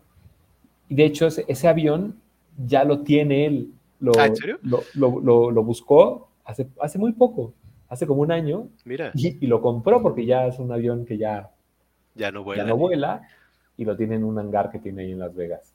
Mira. Es sencilla, humildemente. Humildemente, pues es millonario el señor que vamos a, decir. Sí, no, ahorita vamos a platicar de él. Pero quería tus inicios, justamente. Fíjate nomás. Este, aquí ya, aquí, ¿cómo te hacías llamar? Ya, ya eras. Ah, ya era Joaquín Kotkin. y, el, y el mago bolondrino es el de la camisa blanca que ah, está atrás. Mira, Y mi hermano es el que está atrás. Pues eran tus ayudantes. Chan, chan, chan, sí. Y la chica es una muy querida amiga de la primaria, Megan, que nos hizo favor de ayudar de ser asistente para partirla en tres. y este. Y, ¿Y esto que fue una fiesta infantil? No, hombre, esto, esto fue el, la semana cultural del, colegio. Ok. Del Green Hills. Ok. Era la semana cultural y entonces había que hacer algún. Era como una noche de talentos. Y pues yo hice este y otra donde la chica se sentaba en una alfombra y flotaba, ¿no? Ok. Y, este, y una, fue la primera vez que me presentaba en un escenario, en un teatro. Y entonces, este, pues, imagínate esa locura, yo más verde no podía hacer. Pero, pero sí me llenó de emoción poder hacer, yo ya me sentía ahí Copperfield, pero fácil. No, claro. Fácil. Ahorita que dices del colegio hay una anécdota, ¿no? De tuya con unos compañeros, de un trabajo en equipo, ¿no? Que tenías ah, bueno, eso fue después. Es que fíjate, cuando, cuando tú eres mago y estás tan clavado en la textura de esto, cualquier pretexto se hace poco para brincar. claro. Y entonces nos dicen, a ver, queremos que hagan un proyecto de ciencias este, que esté muy novedoso. Entonces yo dije, ¿cómo puedo hacer para fabricarme dos, tres magias que quiero y no invertir yo? Y entonces dije, ya sé, me voy a agarrar a dos baquetones igual que yo. Entonces me agarré al hijo de José José, a José Joel, que en su época iba conmigo, nos sentábamos juntos. ¿Que era secundario? Sí, secundaria, tercero secundaria. Y otro compañero, Manuel Cardona, también muy querido amigo. Y entonces les dije, a ver, la cosa va a estar así. Ustedes, o sea, cada, cada uno va a poner 150 mil pesos, sin terceros de la época. Exacto. 50, ¿no? 150. Van a poner esa cantidad y yo voy a poner el, el coso este. Okay. Entonces llega el día de la exposición esta y eran efectos ópticos logrados con espejos. Okay. Evidentemente, nadie nunca en la historia ni del colegio ni de nada habían hecho algo así. Siempre era un refrito del experimento de los años pasados. De los ganamos el de la escuela, ganamos el de la zona, ganamos el del DF. No, bueno. nunca la escuela había ganado nada. Entonces, como por premio, no sé cómo llamarlo, nos exentan de física, química y matemáticas y pasamos tres baquetones sin saber química, física y matemáticas a primero de prepa. Evidentemente nos reventaron en primero de prepa, nos corrieron a los tres. Yo no Les hicieron un mal por hacer, por querer hacer un bien. Una cosa muy rara, ¿no? Porque el que decidió eso, pues no vio, no vio cómo venía la cosa. Sí, claro. Reprobamos, nos corren, y yo digo, no, ¿sabes qué? Yo la voy a hacer en seis meses, la prepa, la voy a hacer abierta. Ok. Eso es el peor cosa que pueden pensar. No lo puedes hacer en seis meses porque las materias, o sea, créanme, es una trampa eso. Sí, ¿verdad? No, se puede. Si saben alguien que lo va a hacer, no lo haga porque conozco de muchos que no lo acaban. Ok. Entonces me costó, ya, lo iba yo haciendo. Viene Fito Girón a México en ese momento, yo estaba, tenía como 17 años, hacer un casting para hacer un show en el Caribe, en, una línea de cruceros Carnival. Ok. Y dije, yo no voy ni al casting porque soy menor de edad, así que me da igual ni fui. ¿Estabas en prepa? Estaba en prepa abierta. Ah, prepa abierta, claro. La prepa abierta. ¿Pero que tenías? 17. haz de cuenta que yo cumplo en noviembre y esto fue en julio. Ok.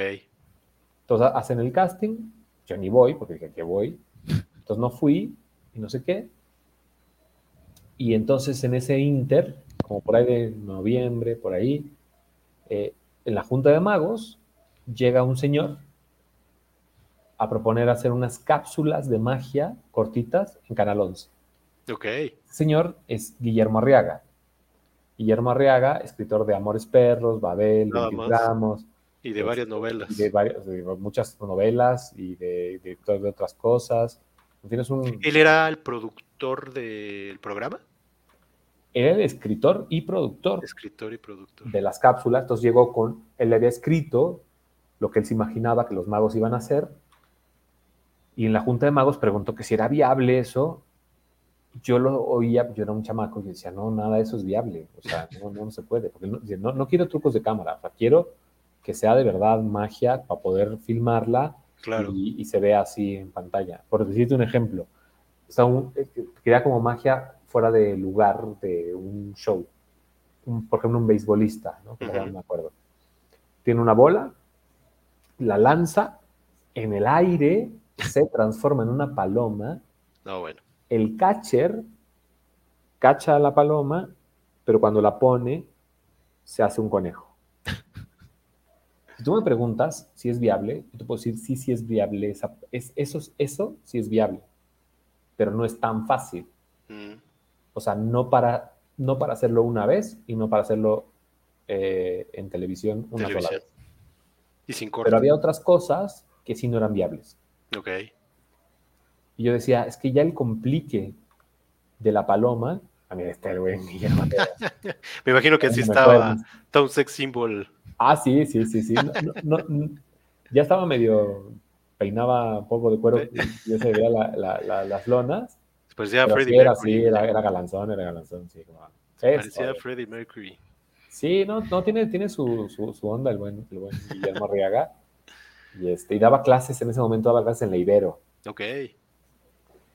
Y este, entonces propone todo eso y yo digo, ¿saben qué? Yo no me siento capacitado para hacer nada de lo que está proponiendo, yo me bajo de esto porque yo no, no, la neta no. Llega el día de la grabación en Canal 11, pero resulta que los magos, al darse cuenta en la marcha que no iba a suceder, le hablan y le dicen, ¿sabes qué? No se puede hacer nada de lo que me propusiste, lo que podemos hacer es hacer nuestro acto, okay. Pero como con disfrazados de otro, para que se vea como un cocinero. ¿Eran cápsulas como educativas de algún ah, era una cápsula. ¿Sabes qué pasa? Que, que, lamentablemente en ese momento nos dijeron que nos iban a, dar el, el, VHS o el beta, que ya mm. lo sería eso. Sí, sí. Y nunca sucedió. Okay. Entonces las tenemos grabadas sueltas por ahí.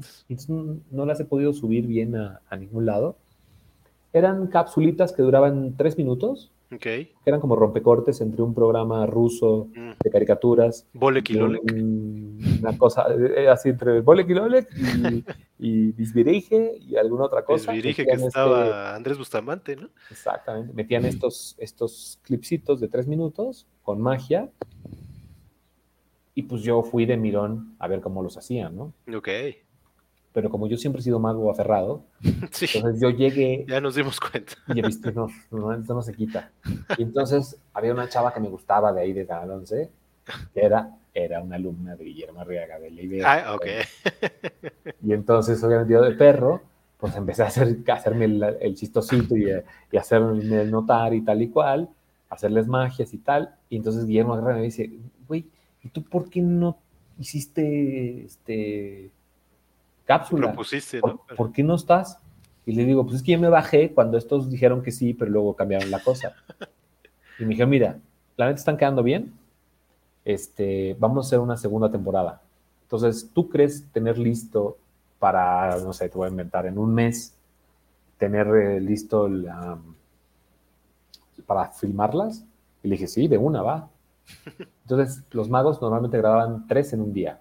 Ok yo el, día que llegué grabé cinco en un día, porque tengo lo cerrado, es así, atascadísimo. Íbamos a hacer seis, pero nos cortaron el canal, porque ya pues, tienen que cortar algún día, pero los otros nada más grababan tres. Yo tenía perfectamente definido cómo iba a ser, y Guillermo Arriaga, yo me senté con él y dije, mira, esto así, así, así, así, así, y, y trabajamos muy bien juntos. Mira.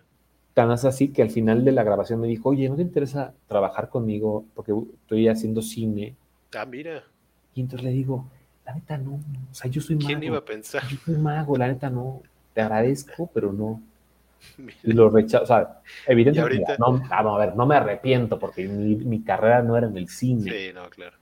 Este... Pero a lo mejor en efectos especiales. Pues, en una de esas, he hecho, he hecho, he hecho, para, para, películas, he hecho, he hecho efectos especiales cosas, pero... Es que va muy de la mano, ¿no? Vamos, digo, pues es que, es que el cine no deja de ser un efecto de magia, en un principio. O sea, está George Méliès que lo prueba, o sea, la historia lo demuestra. la magia del cine. La magia del cine, pues no por nada se llama así. Exacto. Y es una ilusión óptica al cine, tal cual. Una ilusión óptica a la cara. Bueno, y entonces hace Están engañando al cerebro. Claro, al, al, ojo, realmente. Al ojo te están. Porque tenemos un defecto virtud de, de, no... Bueno, eso este, y entonces salen al aire, yo las grabo en, en mi, en, yo tenía una, dos VHS. Ok. Y entonces meto el cassette en una y uno virgen en la otra. Y entonces yo lo edité y en lugar de conectar el sonido real, le conecté un CD para que se grabara música. O sea, lo que se inventa uno de, por necesidad, ¿me entiendes? Antes de estudiar comunicación. Es, claro, no, pues, no, no acababa ni la prepa. Exacto. Entonces hice todas las conexiones y me hice mi, mi videíto y que se lo mando a Fito Girón. Ok. Con mi armadito de lo que había, estado súper bien grabado, ¿no? O sea, súper bien. De la tele, tal cual, de y me llevan, Y me llevan, este, me llevan Ganaste el casting. Al, sí, a, trabajar en el crucero. ¿Y, ¿Y tus papás qué dijeron? No, estaban infartados porque creían, pues no estaba tan de moda como, como este tipo de cosas de drogas, o, sea, sí había, pero no era como algo que les preocupara. Sí, claro. Lo que les preocupara era eso, que me dedicara a tener una vida de más, digo, como, como no había tanta información tampoco, porque no había internet en ese momento, pues era como un, se va a ir de marinero, ¿me entiendes? Se va a ir de, pirata casi, ¿no? o al espectáculo, ¿no? Que eso sí estaba como medio mal visto, el espectáculo era mal visto, era como siempre se pensaba que, que pues eran una bola de alcohólicos todos Muchos sí, la verdad, para que vamos a Muchos sí. Pero, no, todos. no necesariamente todos y no necesariamente, ¿no? Y pues yo ganaba muy bien en el barco y yo lo hablaba el otro día con unos amigos que yo ganaba muchísimo dinero en esa época y pude haber caído muy fácil en las drogas o en el alcohol o en cualquier otra cosa. O en otra cosa. Pero gracias a mi formación, tanto de casa mayormente como de, de la escuela, pues afortunadamente tuve la, la línea para no caer en, nada de estas cosas. Y pues, Porque ¿cuánto tiempo estabas en el...? Estuve seis meses. Seis meses. Seis meses y la verdad es que sí está muy bonito, sí, todo mi padre, pero es una jaula de oro. O sea, es un Big Brother a lo loco. Porque ves todo el tiempo a la misma gente. A la misma gente que trabaja ahí, pero los, los, los, pasajeros se vuelven como extras de este Big Brother. Claro. Y entonces, pues, pasas, ah, eh, sí, es, complicado, es, complicado eh, vivir. Pero te pagaban muy, muy bien, ¿no? Te pagaban muy bien en ese momento, ahorita ya no pagan. ¿Y no tuviste bronca de ser menor? ¿Eras menor de edad o ya estabas? No, no, yo, yo, yo, cumplí en noviembre y fue cuando justo ah, grabé las cápsulas, las mandé en enero y en febrero me estaba yo subiendo al barco. O sea, fue así pim, pim, pim, pim. Justito. Justito, así fue en, este, una tras otra. Y ya me, me, voy al barco, regreso a los seis meses porque terminaba mi contrato y aparte el barco iba a ir a, no sé, a Grecia, no sé qué diablos. Te bajaste del barco, literalmente. Me bajé del barco y dije, ahí se ven, regresé, acabé la prepa y entré a la universidad con los mismos que iban conmigo en la prepa, o sea, no perdí nunca nada. Mira. Nada más que el choque para mí de venir de trabajar a entrar otra vez a la universidad, pues sí fue como un choque de, pues yo, a mí me estaba diciendo, que haga las cosas. O sea, yo las hago porque, porque ya trabajaba, no era como que claro. si no quieres no la haces. O sea, era de es así, es así, es así, y yo lo cumplía, ¿no? No, traías otra mentalidad totalmente. Totalmente. ¿no? que adecuarme otra vez al, al relajo. Ni mejor ni peor, pero sí diferente. Sí, diferente. Otras maneras ya de ver la vida, incluso, ¿no? sí, sí, totalmente. Pues ya habiendo trabajado, conocer gente ahí en el, en el barco. Sí, sí. Sí, pues todos esos dicen que los viajes ilustran. Sí, totalmente. No, y conoces gente de todos los países y muchas cosas. Y... Pero sí estaba yo decidido a terminar una carrera porque evidentemente sí hay un vértigo al dedicarte a algo no convencional como hacer. Sí, ¿verdad? Mira que, bueno, el vértigo de... de... cualquiera te dice, ay, quiero ser mimo. No, vas a morir de hambre, güey. Vas a pedir, o sea, por decir mismo, no por despectivo, sino por el mismo buscando algo que diga filósofo, por ejemplo. También, o sea, los, los filósofos también es un vértigo, porque igual les puede ir muy bien escribir unos libros, puede ir muy bien, pueden dar cátedra, puede ir muy bien, pero la de entrada, sí mayormente la percepción es esa, más bien la percepción es esa, ¿no? Sí. Y entonces, pues ese es el, el, el, temor que me infundieron toda la gente que me rodeaba de que no vas a ser malo, no, te vas a morir de hambre, güey. Entonces estudié la carrera para tenerlo como una red de protección. Claro. Y afortunadamente y con, con pena te puedo decir que nunca he trabajado en mi vida. Mire. Nunca. o sea... Trabajado de... Trabajado de... Para mí no es trabajo esto. Exacto. ¿No? Porque yo hago, no, no, es trabajo, a mí me pagan por, por hacer lo que me gusta, que es güey. Este, y nunca he trabajado de otra cosa, o sea, no, no he hecho, nunca he checado horario, nunca he tenido un jefe. Este. ¿En algún momento pensaste en claudicar? ¿Hubo en la pandemia. En la pandemia. Fíjate. Nada lo había nada, nada, había frenado mi ímpetu hasta que empezó la pandemia. Los primeros dos meses. Ya a partir del tercer mes empezamos con los shows virtuales, lo cual hizo que pudiéramos encontrar un nicho y, un, y una forma de, de lograr esto. Y ahora, eh, ya hay otra pandemia, ya sabemos por dónde, entonces sin problema. Déjame, voy a tratar ese tema un poquito después, pero quería regresar a algo que sé que es muy importante para ti, que es eh, pues la familia de, no sé cómo se llame, la familia de Crotani y de... Claro, de Arisandi y Rolando. Pero no sé la familia en general cómo los llaman. Sí, fíjate que, no, pues de llamarse, pues, pues, no, ¿verdad? internamente les decíamos los Crotanis, por, ponerles un, plural a... Por el papá, ¿no? Por el papá, ¿no? Pero, pero en realidad, este, pues yo los conozco porque, pues, por quererme juntar con los magos, eh, un amigo me dice, hay magos que van a estar en los Wings haciendo shows. Entonces fui, había un mago ahí, Memo Pereira, me invita a pertenecer a un club que era en casa de Arizandi, donde conozco a mm. Arizandi, al mago Frank, a Rolando. Pero así llegaste, Ding Dong, soy mago y que no. porque ahí estaba yo muy menor. O sea, ahí, ahí sí tendría como 14 o 15. Ok. Más o menos por la foto donde estoy cortando a la chica en tres. Ajá, la otra. En, esa, esa, edad más o menos, 13, 14, por ahí. Y entonces ese, le dije a mago, oye, ¿qué día va a ser? Porque no puedo llegar así solo, ¿no? Que pude haber llegado solo, la verdad, pero no sabía. Claro. llegué con él y este, pues me iba en metro y en camión y todo. O sea, me iba, yo vivía en San Jerónimo, entonces tomaba el pecero hasta Viveros, y de Viveros tomaba el metro, fuimos estaciones, me bajaba, caminaba tres cuadras y llegaba a casa de Arizandi. ¿En dónde era? ¿En qué zona de la ciudad? Cuauhtémoc, en la Ok, ok, ok, ok. Y entonces empezaba a las 8, teóricamente, porque ninguno llegaba a las 8. claro. Entonces mi mamá pasaba por mí a las 10 y yo así de, lleguen más temprano, porque yo me tengo que ir a las 10. Y nadie llegaba temprano, entonces yo estaba pues 20 minutos en la reunión de magos, realmente, porque pues llegaban tarde todos. Claro. Y bueno, ¿y ahí qué platicaban o se mostraban trucos, ilusiones, como le dicen? Sí, sí trucos es lo mismo que decía yo, es un engaño, pero una ilusión, una magia, es un efecto de magia.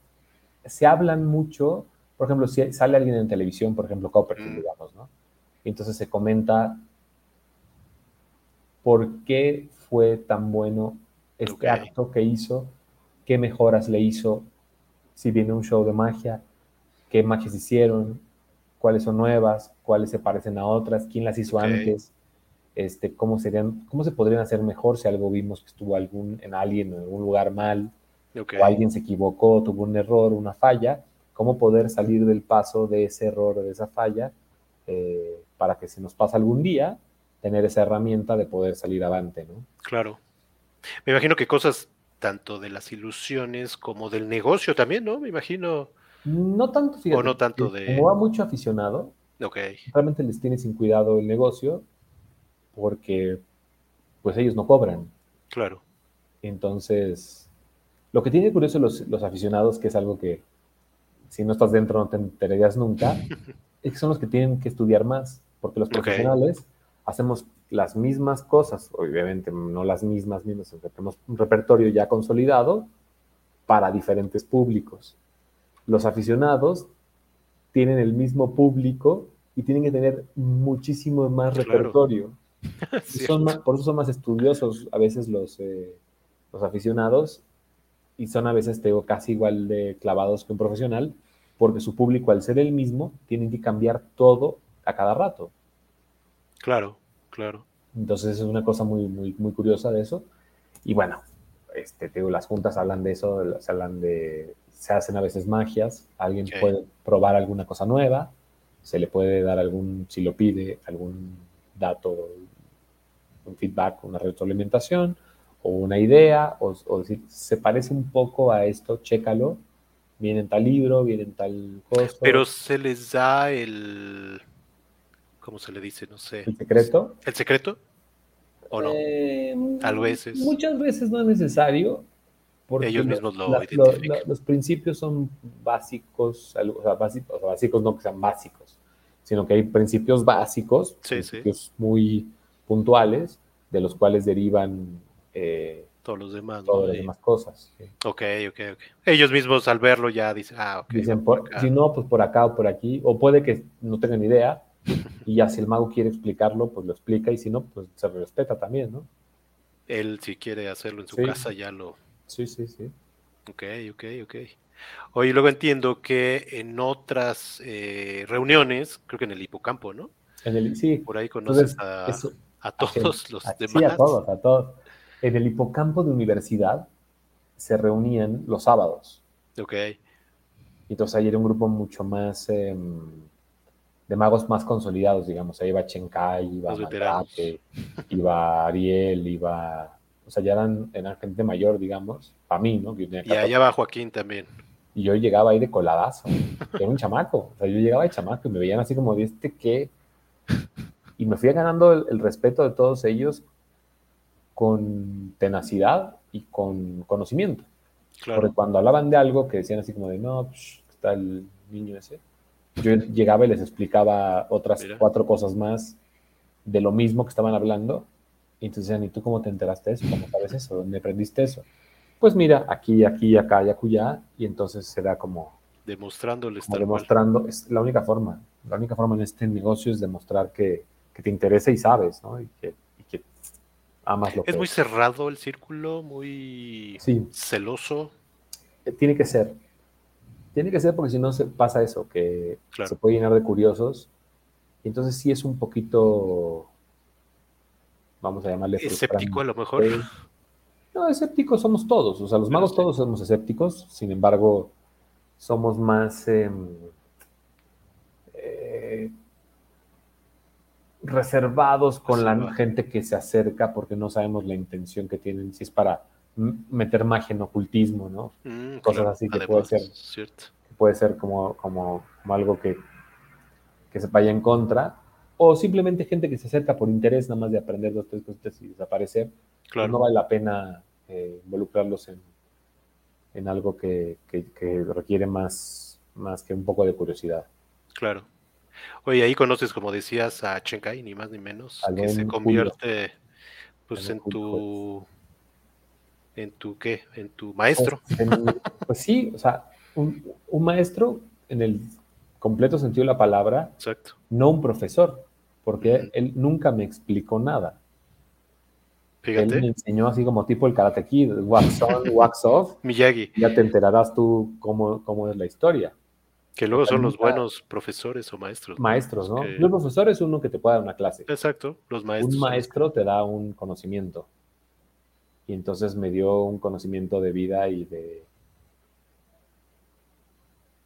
En general, ¿no? De... Y de amistad y de, y de, y de este, y de familiaridad, porque al final del día acabé siendo muy cercano. ¿no? Pues familia casi, casi, ¿no? Claro, sí, entonces yo también alguna época anduve con una de sus hijas, ¿no? Entonces ya era parte de la familia, aunque, luego ya no funcionó lo nuestro, este, como le digo a mi exnovia, este, sigo siendo como, como si fuera el, el, yerno, pero, pero, pero sin, sin novia. ¿no? No, pero fue una relación cercanísima, ¿no? Sí, cercanísima y súper, súper, em, ¿cómo te diré? Como, como muy, muy sana en muchos aspectos, ¿no? Él me ayudó muchísimo a fabricar muchas de mis ideas. Eh, siempre como que teníamos, o sea, por ejemplo, íbamos a las navidades juntos y pues la familia estaba feliz porque él hablaba conmigo de magia y yo estaba feliz porque hablaba con él de magia, entonces era como, ah", todos éramos felices, ¿me entiendes? O sea, este, sí, una relación muy, muy padre durante 20 años, que más o menos fue lo que, lo que pude compartir con él. Viajamos muchísimo a Estados Unidos, a, a Centro y Sudamérica. Eh, de hecho, me dio muy, muy buenos consejos millaguescos, ¿no? De, de, decisiones de carrera, de decisiones de, de, muchas, de muchas cosas. Era muy sabio, muy, de muy pocas palabras, pero muy certeras. Mira. Y además llegó hasta mero arriba, ¿no? Sí, hasta fue mero arriba, dentro y fuera de México. O sea, en México, siempre, el domingo, que era. Imagínate eso. Era parte del elenco de siempre. El elenco base. Entonces, imagínate salir 20 años el programa que hizo famoso a Luis Miguel, Juan Gabriel, Rocío Durcal. A todos. A todos. Pero el que salía era, claro, Raúl Velasco y Chenkai. Entonces creo que el, que salió menos veces que Raúl Velasco fue Chenkai. y después de él los demás. Los demás. Y entonces el, hacer este tipo de, magia todas las semanas también lo obligaba. Además, claro. A estar a la ser creativo, ¿no? A ser creativo, a, conseguir cosas, a presentarlas de formas distintas, a, muchas, a muchas cosas que, que, tuvo que aprender sobre la marcha, porque eso fue así como de, de, de se sigue, se sigue, se sigue, se sigue, se sigue, y duró 20 años en el programa. 20 años. Sí, sí. Me imagino que no repetía este trucos, ¿no? Ilusiones, perdón. Ilusiones. Algunas las repetía, pero las, cambiaba, un poquito, cambiaba un poquito. Y este, pero sí, una cantidad infinita de, de, efectos de magia que hizo ahí, que como no había tanta tecnología para tener grabaciones, pues él grababa algunas cosas para tenerlas como de pero eran en VHS y se, se, fueron perdiendo con el tiempo. Se fueron perdiendo, claro. Sí, la, cinta magnética esta no, no tiene palabra de Y ahí sí, eh, todos se le cuadraban, ¿no? Eh, sí, los magos. los magos. Sí, claro. Y no nomás aquí, que aquí como lo teníamos, era local, digamos, pues medio lo veían así como de, ah, sí. Pero fuera de aquí, yo viajé con él muchísimas veces y era impresionante en Estados Unidos. ¿Ah, sí? Desde Copperfield. Ah, ¿En serio? Tú, ahorita a Copperfield le puedes decir, oye, Chen Kai, no nada más sabe quién es. Dice, lo admiraba y lo quería. Mira. O sea, no, no, no, vamos a ver. O sea, ya o sea, las grandes ligas. Sí, sí, sí, sí, sí. Él, él escribió un par de capítulos en una enciclopedia de magia de Inglaterra. Ah, mira. en, en Argentina, este, lo consideraban uno de los mejores magos de Latinoamérica, o sea, mucho más que acá, porque, digo, aquí como al tenerlo local, pues siempre es, nadie es profeta en su tierra y, y aunque sí era, no como en Colombia, Venezuela, Argentina, eh, o sea, en Estados Unidos yo vi gente que se frenaba y le decían, yo mago lo vi el 14 de mayo de 1974 en tal teatro de no sé, o sea, la verdad, un gran orgullo y, digo, como dices, lamentablemente eso no queda en la historia, ¿no?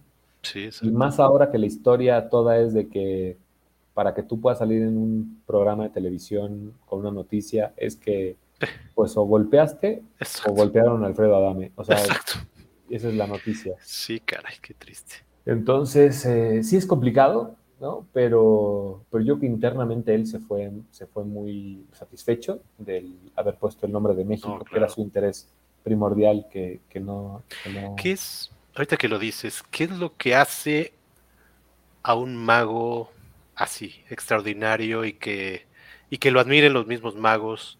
¿Qué es? ¿Qué? Porque, bueno, tú dinos, porque... Pues mira, es, me imagino que son varias cosas, desde lo personal hasta... es disciplina, la otra es respeto hacia la magia. Y la otra es trabajo. O sea, el trabajo hace que se refleje lo, que eres. Entonces, si, hay trabajo detrás, se nota, siempre se nota. Cuando ves algo hecho al chilazo, se nota. Cuando ves algo que está trabajado, se nota. Y se agradece y se respeta. Entonces, eh, cuando hay esas, esas cosas, yo creo que es eh, y el amor al arte, ¿no? El amor a, lo, que haces, se nota. Hay cosas que se notan. Tiene que ver el número también de ilusiones que crea cada uno y que lo comparte con los demás, algo así o no. Puede ser o no. O sea, puede ser o no. Es una de las formas, digamos. ¿no? Hay un mago español que se llama Juan Tamariz que tiene una teoría que es que, es que tú tienes velos, ¿no? Entonces tú puedes seguir viendo a través de, pero está el velo del conocimiento, el velo del amor, el velo, o sea, hay estas cosas que son invisibles al ojo humano, pero están ahí. Ok. Entonces, entre más tengas estas capas invisibles que no se ven, se sienten. Ok. Mira. Y entonces yo creo que ese es, ese es el gran secreto de, de, lograr, no nada más en la magia. No, exacto. En lo que sea. Tú ves a alguien, cómo se expresa, cómo, cómo habla de lo que hace, cómo lo hace, ¿Te das cuenta si lo hizo al aventón o realmente se, preparó y... Claro. Y, eh, Una palabra que ha eh, salido mucho en estas entrevistas es el rigor, y creo que es eso, ¿no? Es ese rigor, el hacer las cosas como deben de hacerse. Sin decirlo lo dije, ¿no? O sea, sin usar la palabra lo describí, digamos, ¿no? Pero sí, efectivamente. Pero es eso, ¿no? Creo. Es el rigor, sí. Es, es, hacer las cosas como deben de ser, hacerlas perfectas y poner el empeño. Exacto. Yo creo que ese es el, gran secreto siempre, ¿no? Sí, en todo. De todo, cualquier cosa, ¿no? Dicen, no, tú decrétalo y vas a ver. No, si te levantas tarde y no vas, así decretes lo que te. No salen las cosas. tienes que ir, claro. Oye, y cuéntanos ya ahora sí con... Del buen, del buen el buen David Copperfield, ni más ni menos. Eh, tu historia con él es de no creerse. Es de no creerse porque porque es así casi casi de decreta el universo te lo va a dar. sí, pero además ahí tampoco es decretar, creo que, bueno, cuéntalo tú. Decretar y, y, hacerlo, ¿no? Cuéntalo. Yo tenía 16 años y ahorré porque venía del Auditorio Nacional, ahorré como un loco. y me toca un lugar súper feo, o sea, tal que me alcanzó, la verdad, para qué vamos a mentir de esos que ahora llaman visibilidad parcial. Exacto. Antes no le ponían Ya tienen nombre. Antes no le ponían. Bueno, yo, tuve ese, pero sin que me lo dijeran. Entonces, al no poder ver ciertas partes, me dio mucho coraje ver que el señor que vendía programas y binoculares viera el show gratis. Claro. Siendo que a mí me había costado muchísimo. Que ni lo valoraba, ¿no? Y, y señor de los programas, ¿cómo consiguió su trabajo? Y no me peló porque pues, tenía 16 años. No me peló. Entonces salí, me encontré a otro le dije, oiga, ¿cómo consiguió su trabajo de vender programas? Y el otro por hacer la venta o qué sé yo, me dijo, no, es que todos somos familia, este, no sé qué, no sé cuánto, y otro que me batea. Y voy al que sigue y, le digo, oye, es que mira, la cosa está así, yo soy mago, quiero ver el show más veces, quiero trabajar de vender programas, y ya vi que es la forma de, verlo gratis. ¿Qué onda? Y me dice, ah, sí, vente vestido como yo mañana y, le decimos al jefe. Va. Al día siguiente, cuando me ve este cuate, todavía existe. Este, todavía, todavía es.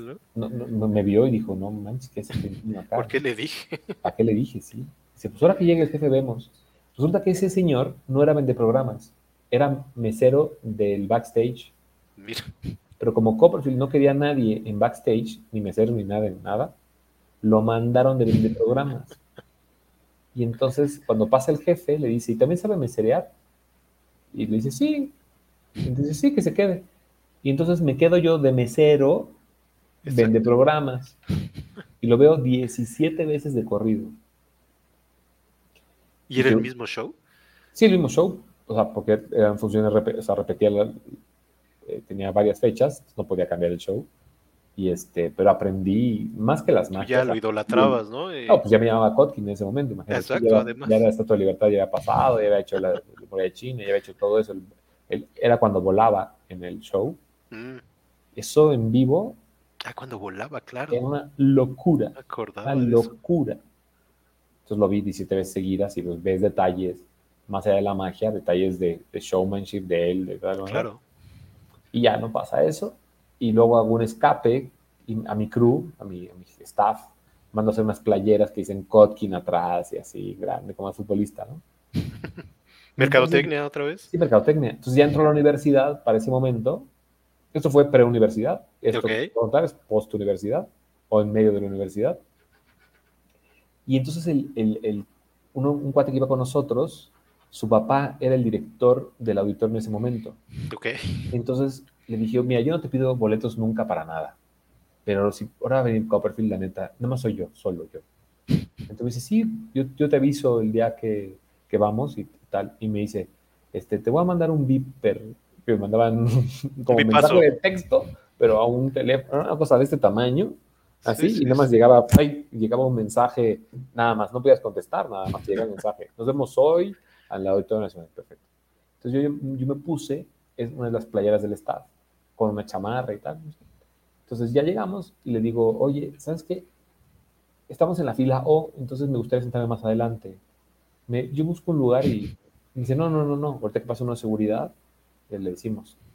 Y le dice uno de seguridad, oye, siéntame este compañero lo más adelante que puedas. Y lo más adelante, pues es primera fila. Claro. Y me sientan junto a un proyector de los 90, echaba aire caliente para enfriarse. Entonces me da un calor, me tengo que quitar la chamarra, me quito la chamarra, queda al descubierto el Kotkin atrás. Y en una parte del show me cae un ¿Tú no te habías dado cuenta? No, pues yo, yo, o sea, yo me dio calor y me quité eso del show. Pero nunca me acordé de que traía yo eso ni nada. Yo no estaba viendo el show.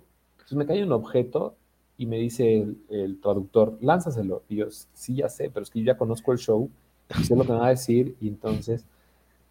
No quiero. No quiero, lo hago, solo aviento. Cuando me voy regresando a mi lugar, desde el escenario, él lo ve, ve mi playera y dice, Kotkin. Se dio cuenta a medio show de mi nombre artístico. Yo digo, ¿qué le voy a decir? Entonces me dice, oye, ¿sabes qué me apellido así? Yo sí, sí. Eh, oye, ¿qué es tu playera? ¿Cómo te explico? Me dice, si quieres, quédate y hablamos al final del show.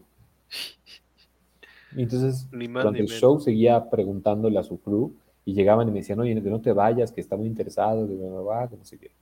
Ya paso al final, le digo, mira, la cosa está así, yo me llamo Joaquín, me puse el Kotkin y la neta está en que si te molesta me lo quito. Y yo pensando, si me lo quito me tengo que llamar Bolondrino, pues ni modo. pues me lo quito y ya ni, ni hablar, ¿no? Y me dice, no, me, me, halaga, de hecho nunca me hubiera imaginado. De hecho yo no lo uso. O sea, claro, se lo quito. Me parece perfecto que lo uses, me halaga. Nada más que quisiera que me vendieras tu camisa para tenerla de... Una camisa, pues igual.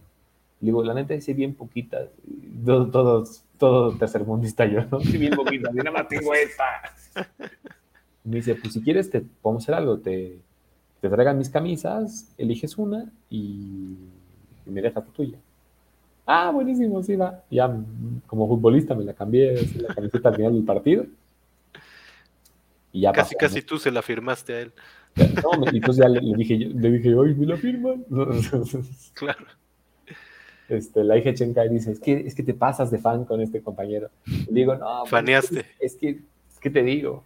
No, pues es que. ¿Qué te digo? cuando lo viste en vivo ahí, ¿qué dijiste? Sí, no, pues imagínate, o sea, es que. Se pues, te nubló. Pues sí, porque aparte es, estás conociendo a tu, a tu ídolo en una situación bien extraña que puede salir bien mal.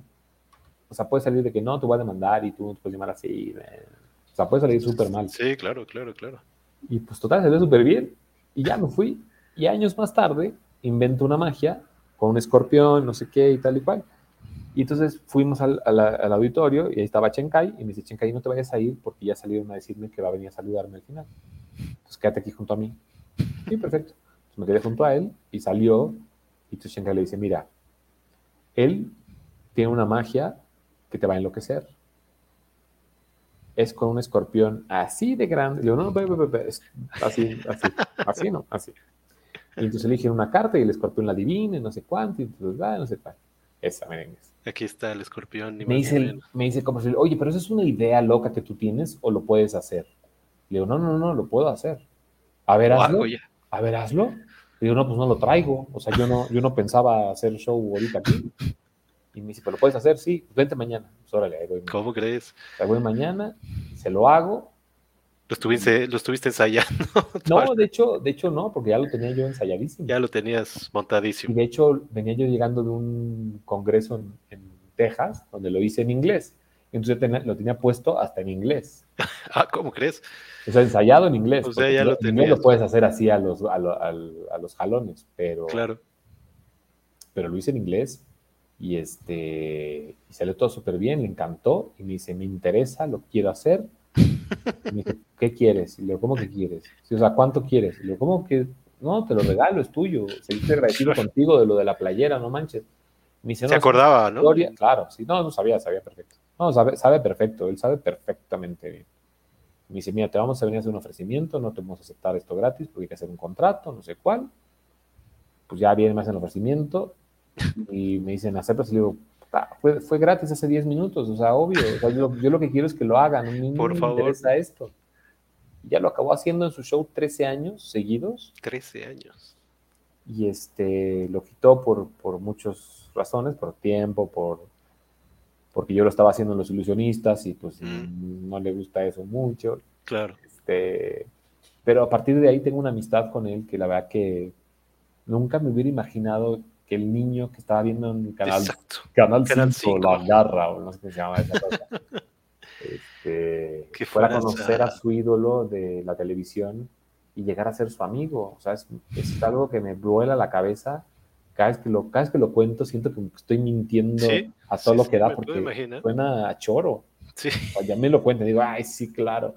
Afortunadamente está, o sea, afortunadamente en televisión nacional a Loret de Mola le dijo, Joaquín Kotkin, que es mi amigo. ¿Ah, en serio? Sí, ahí está, búsquenlo ahí, ¿verdad? Ah, mira. Sí, sí. Este, entonces, ahí es donde digo, ah, sí es verdad, sí es, no me la estoy inventando, sí es verdad. No estoy haciendo magia conmigo mismo.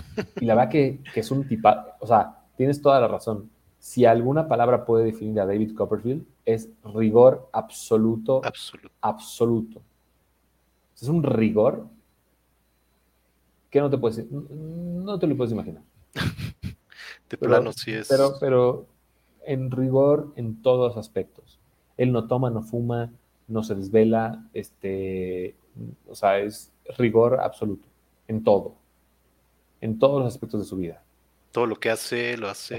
él él sabe cuánto excelencia, ¿no? desde el que barre hasta lo que, o sea, él sabe todo, él firma todos los cheques, o sea, él, lleva al extremo el rigor. Y lleva un este, registro, creo que de todos sus actos. De todo, bueno, de todo, de todo. Es un, es un, rigor, te digo, ya rayamos en, la, en, lo enfermizo. pues no sé si enfermizo, pero, pero más bien en, lo que uno no está dispuesto a hacer para llegar a ser él, ¿no? Fíjate. O sea, graba todos sus shows y los shows que tienen algún error, por mínimo que sea, están marcados. El minuto que está, está marcado por minuto, donde pasó algo.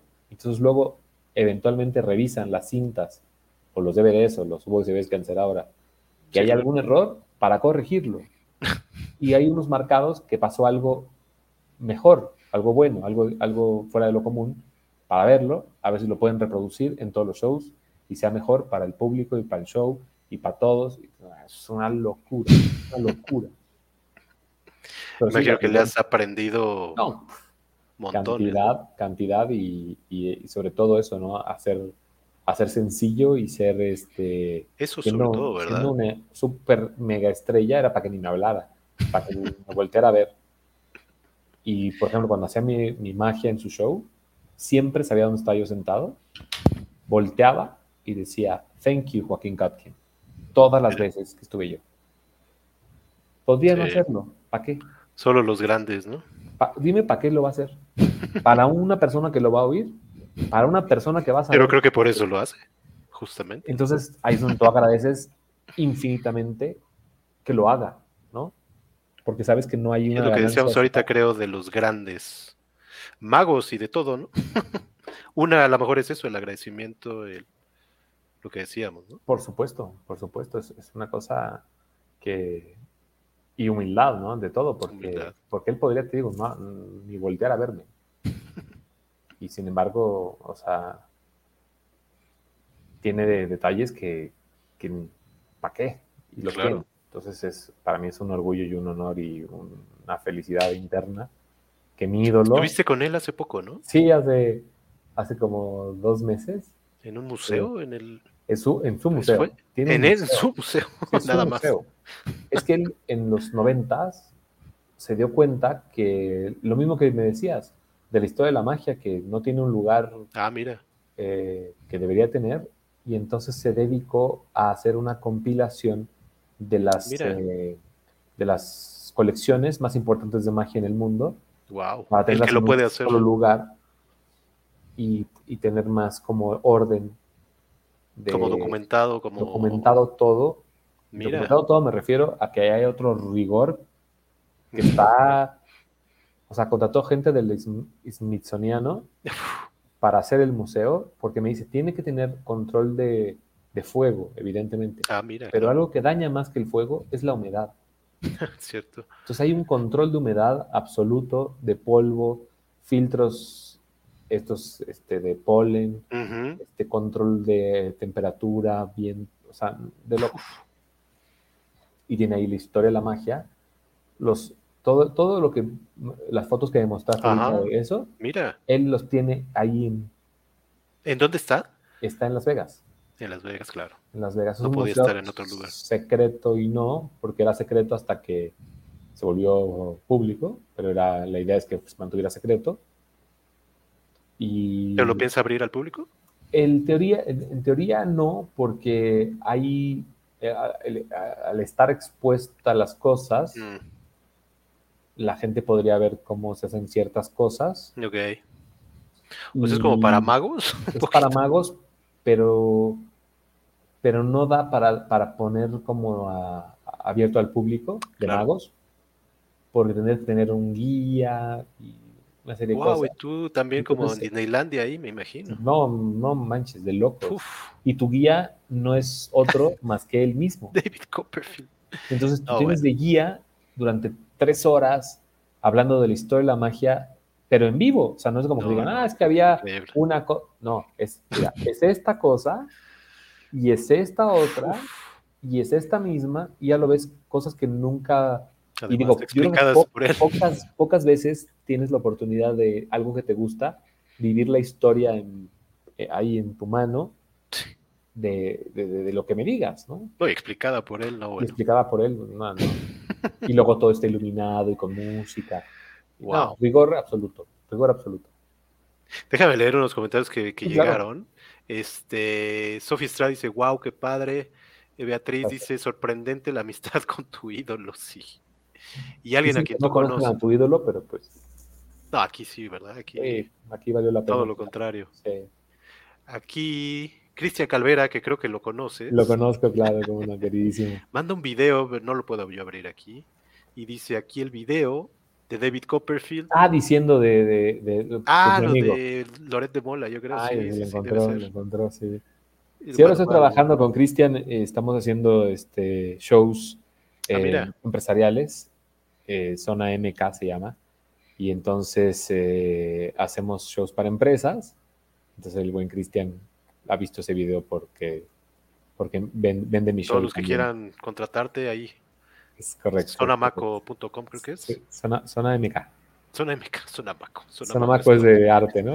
sí, Zona MK.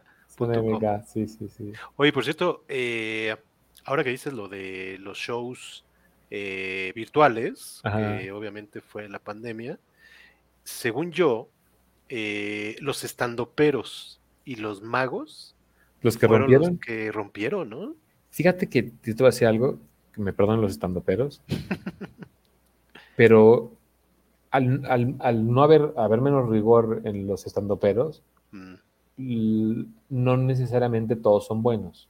Evidentemente hay unos muy buenos. Sí, para que eso es innegable pero también hay unos muy, muy malos y esos sí afectaron un poco el mercado. Mm, o sea, no en contra de los magos, o los estandoperos, al hacer shows malos, los que lo hicieron mal, sí cerraron puertas a los estandoperos mismos. Okay. Entonces, creo que es una gran lección de no cualquiera eh, darle un, espacio porque Va, en contra del mismo. los magos nos fue muy bien, sí.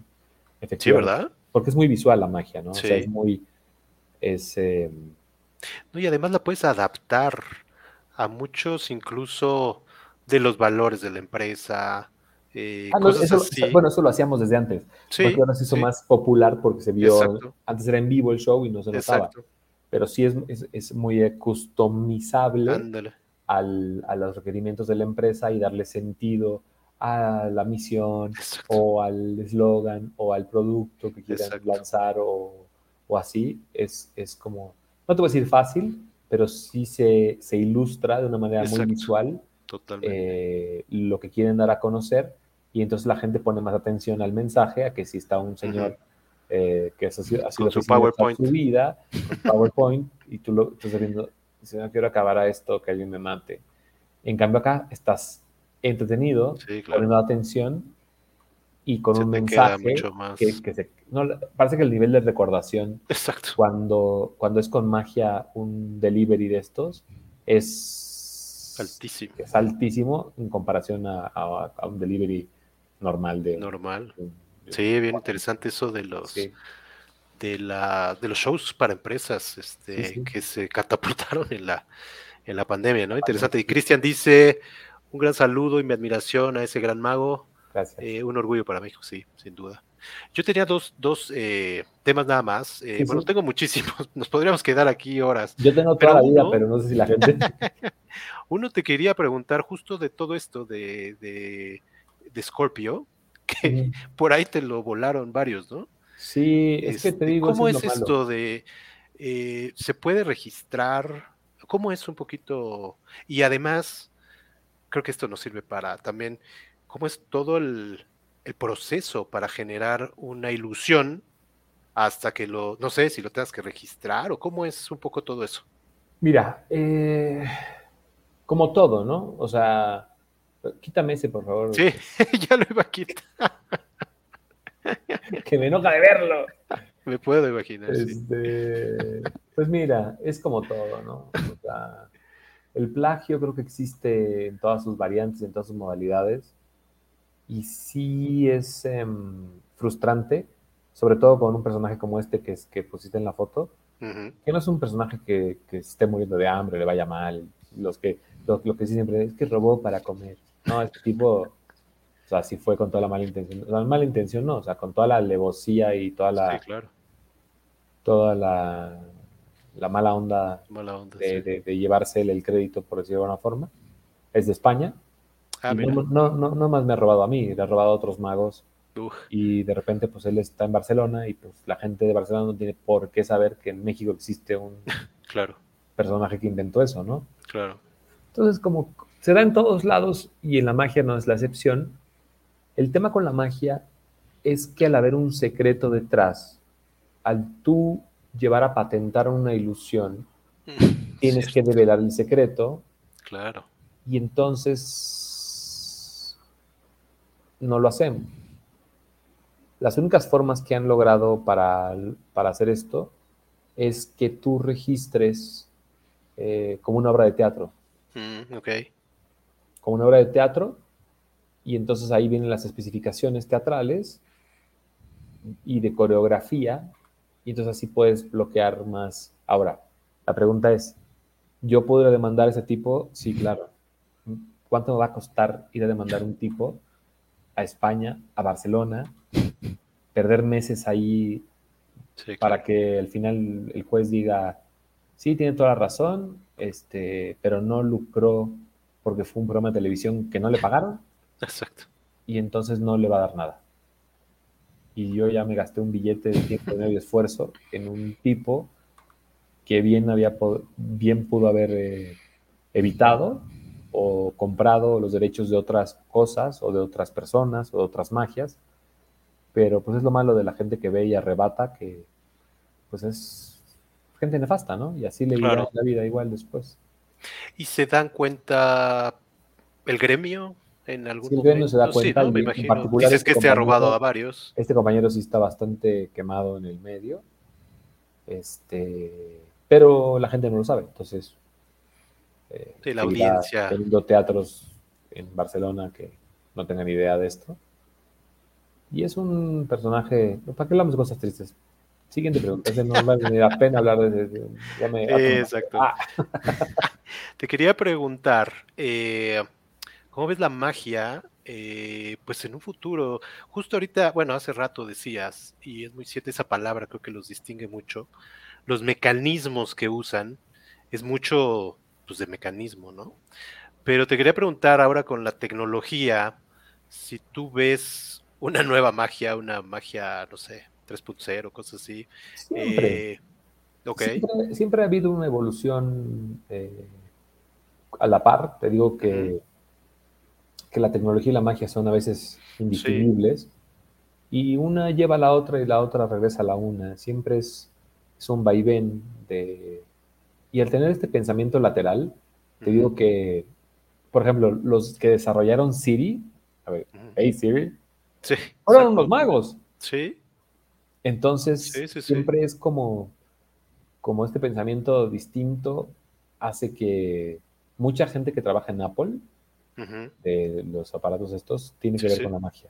Mira. Y entonces... Es cierto, claro. El pensamiento lateral, como lateral, es, es, es, ese, ese pensamiento vamos a llamarle no lineal, ¿no? que es el, que llevaría un... Fuera de la caja que le dicen un, mucho. Un contador, un contador no puede ser creativo. Si un contador es creativo, se vuelve un este, fuera de la ley. Exacto. Tiene que ir by the book. Tiene que ser by the book, tal cual. Puede encontrar errores en la Matrix y usarlos en favor, pero si se pone creativo, ahí se va todo al ácido, ¿no? Este, hay gente que no puede ser muy creativa porque tiene que seguir procesos, procedimientos. Los doctores tienen este problema que, problema virtud, tienen que seguir un procedimiento y no se lo pueden brincar y no pueden ponerse creativos con el señor que se está muriendo. Es decir, y si le damos... si le abrimos mejor por acá.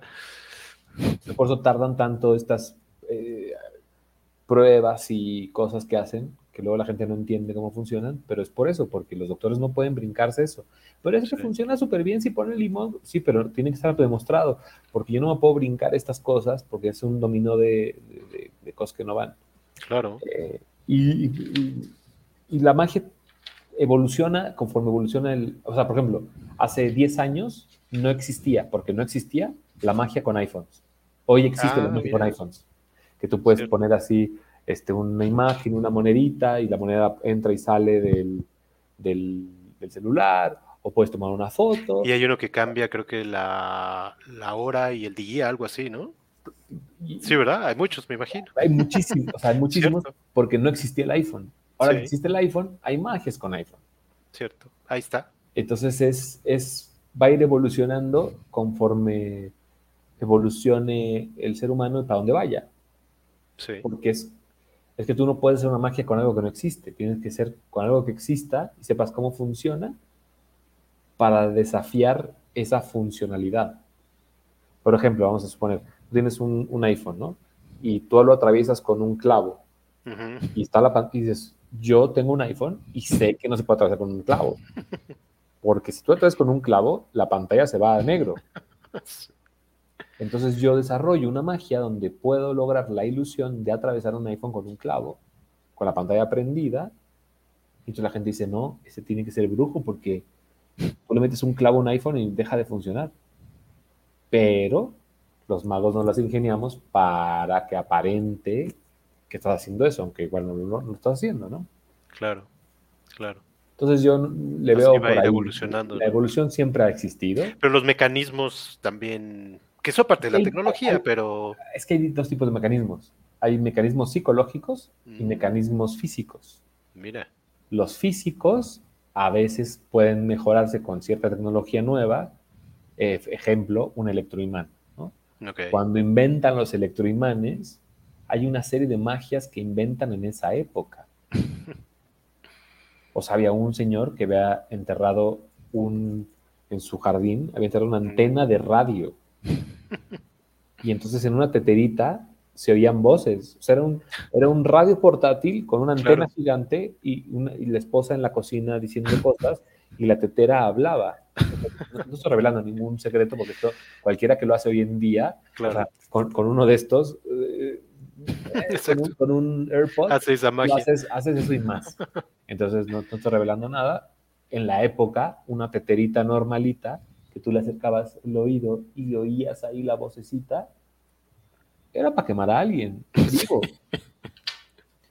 Entonces la magia siempre va evolucionando así, con, con, las tecnologías que van habiendo y le van buscando cómo ocultar el método real de cómo está funcionando eso y descartar, que el público descarte las posibles soluciones que serían las más obvias, digamos. Claro, claro. Hay un proceso bien riguroso de cómo lograr hacer eso, ¿no? Tienes que cancelar los pensamientos, ah, seguramente es un, un AirPod, entonces lo pones dentro del agua. Entonces la gente dice, no, dentro del agua un AirPod tal vez no funcione. No va por ahí. Eh, así, entonces tienes que ir como pensando lo que la, adelantándote a lo que va a pensar la gente. Claro. Para, para, para que en algún momento diga. Para que deje de pensar y se deje y diga, ya, me, doy paz, eres. ya no quiero saber cómo lo haces. Exactamente. Oye, platícanos eh, de los ilusionistas. También también de no creerse, ¿no? De no creerse también eso, fíjate. Este, este show la, se lanza en el Sydney Opera House, en Australia. Iban por una semana, un show que se inventan con siete de los mejores magos del mundo. Iban por una semana, entonces dijeron, bueno, vamos a sacar a la venta los boletos. Se vendieron en una hora. Entonces ¿Quién fue el de la idea? El, la idea se llama Brett Daniels okay. y Simon Painter, que es el productor actual de Los Ilusionistas. Brett se, se, retiró hace tiempo, okay. pero fueron los que picharon la idea al Sydney Opera House y Simon Painter sigue, sigue haciendo el espectáculo.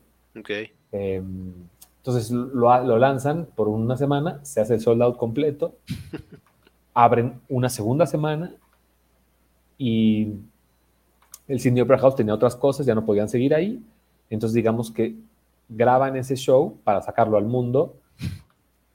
Y justamente ese año el Disney On Ice se muda a la Arena Ciudad de México. Y dejan vacío el slot del Auditorio Nacional. Entonces Ocesa dice, ¿qué hay en el mercado ahorita? ¿Qué ponemos? ¿Qué ponemos? Ese está buenísimo. y lo traen a México, o sea, la siguiente parada, hicieron un show solamente en Singapur y luego eh, la siguiente parada era México. Entonces necesitaban encontrar un mago latino que cumpliera ciertas eh, características. Primero, que tuviera una personalidad única y diferente. la media barba. La media barba era, era un como algo que me separaba, me separaba absolutamente de todo mundo, que tuviera material original y también que fuera único. Que el escorpión.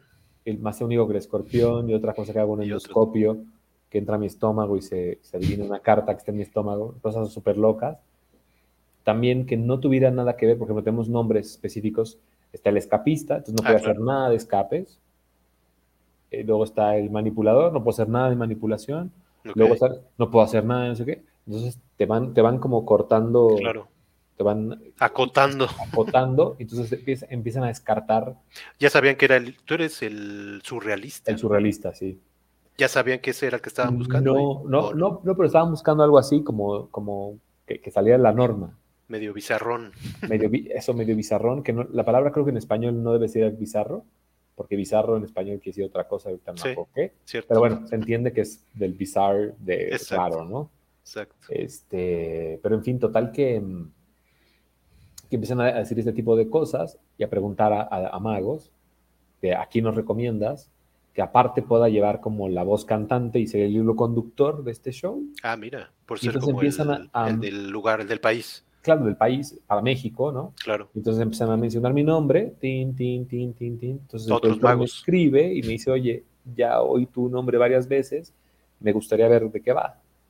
Le mando un video y dice, nos encanta lo que haces, este, pues ya estás. O sea, no necesito ver más. Cuando llegan a México, me dicen, bueno, tú más vas para México, luego viene Colombia, este, Venezuela, Brasil, qué sé yo, bla, bla, bla tú nomás vas para México, ¿no? Ah, sí, está bien, perfecto.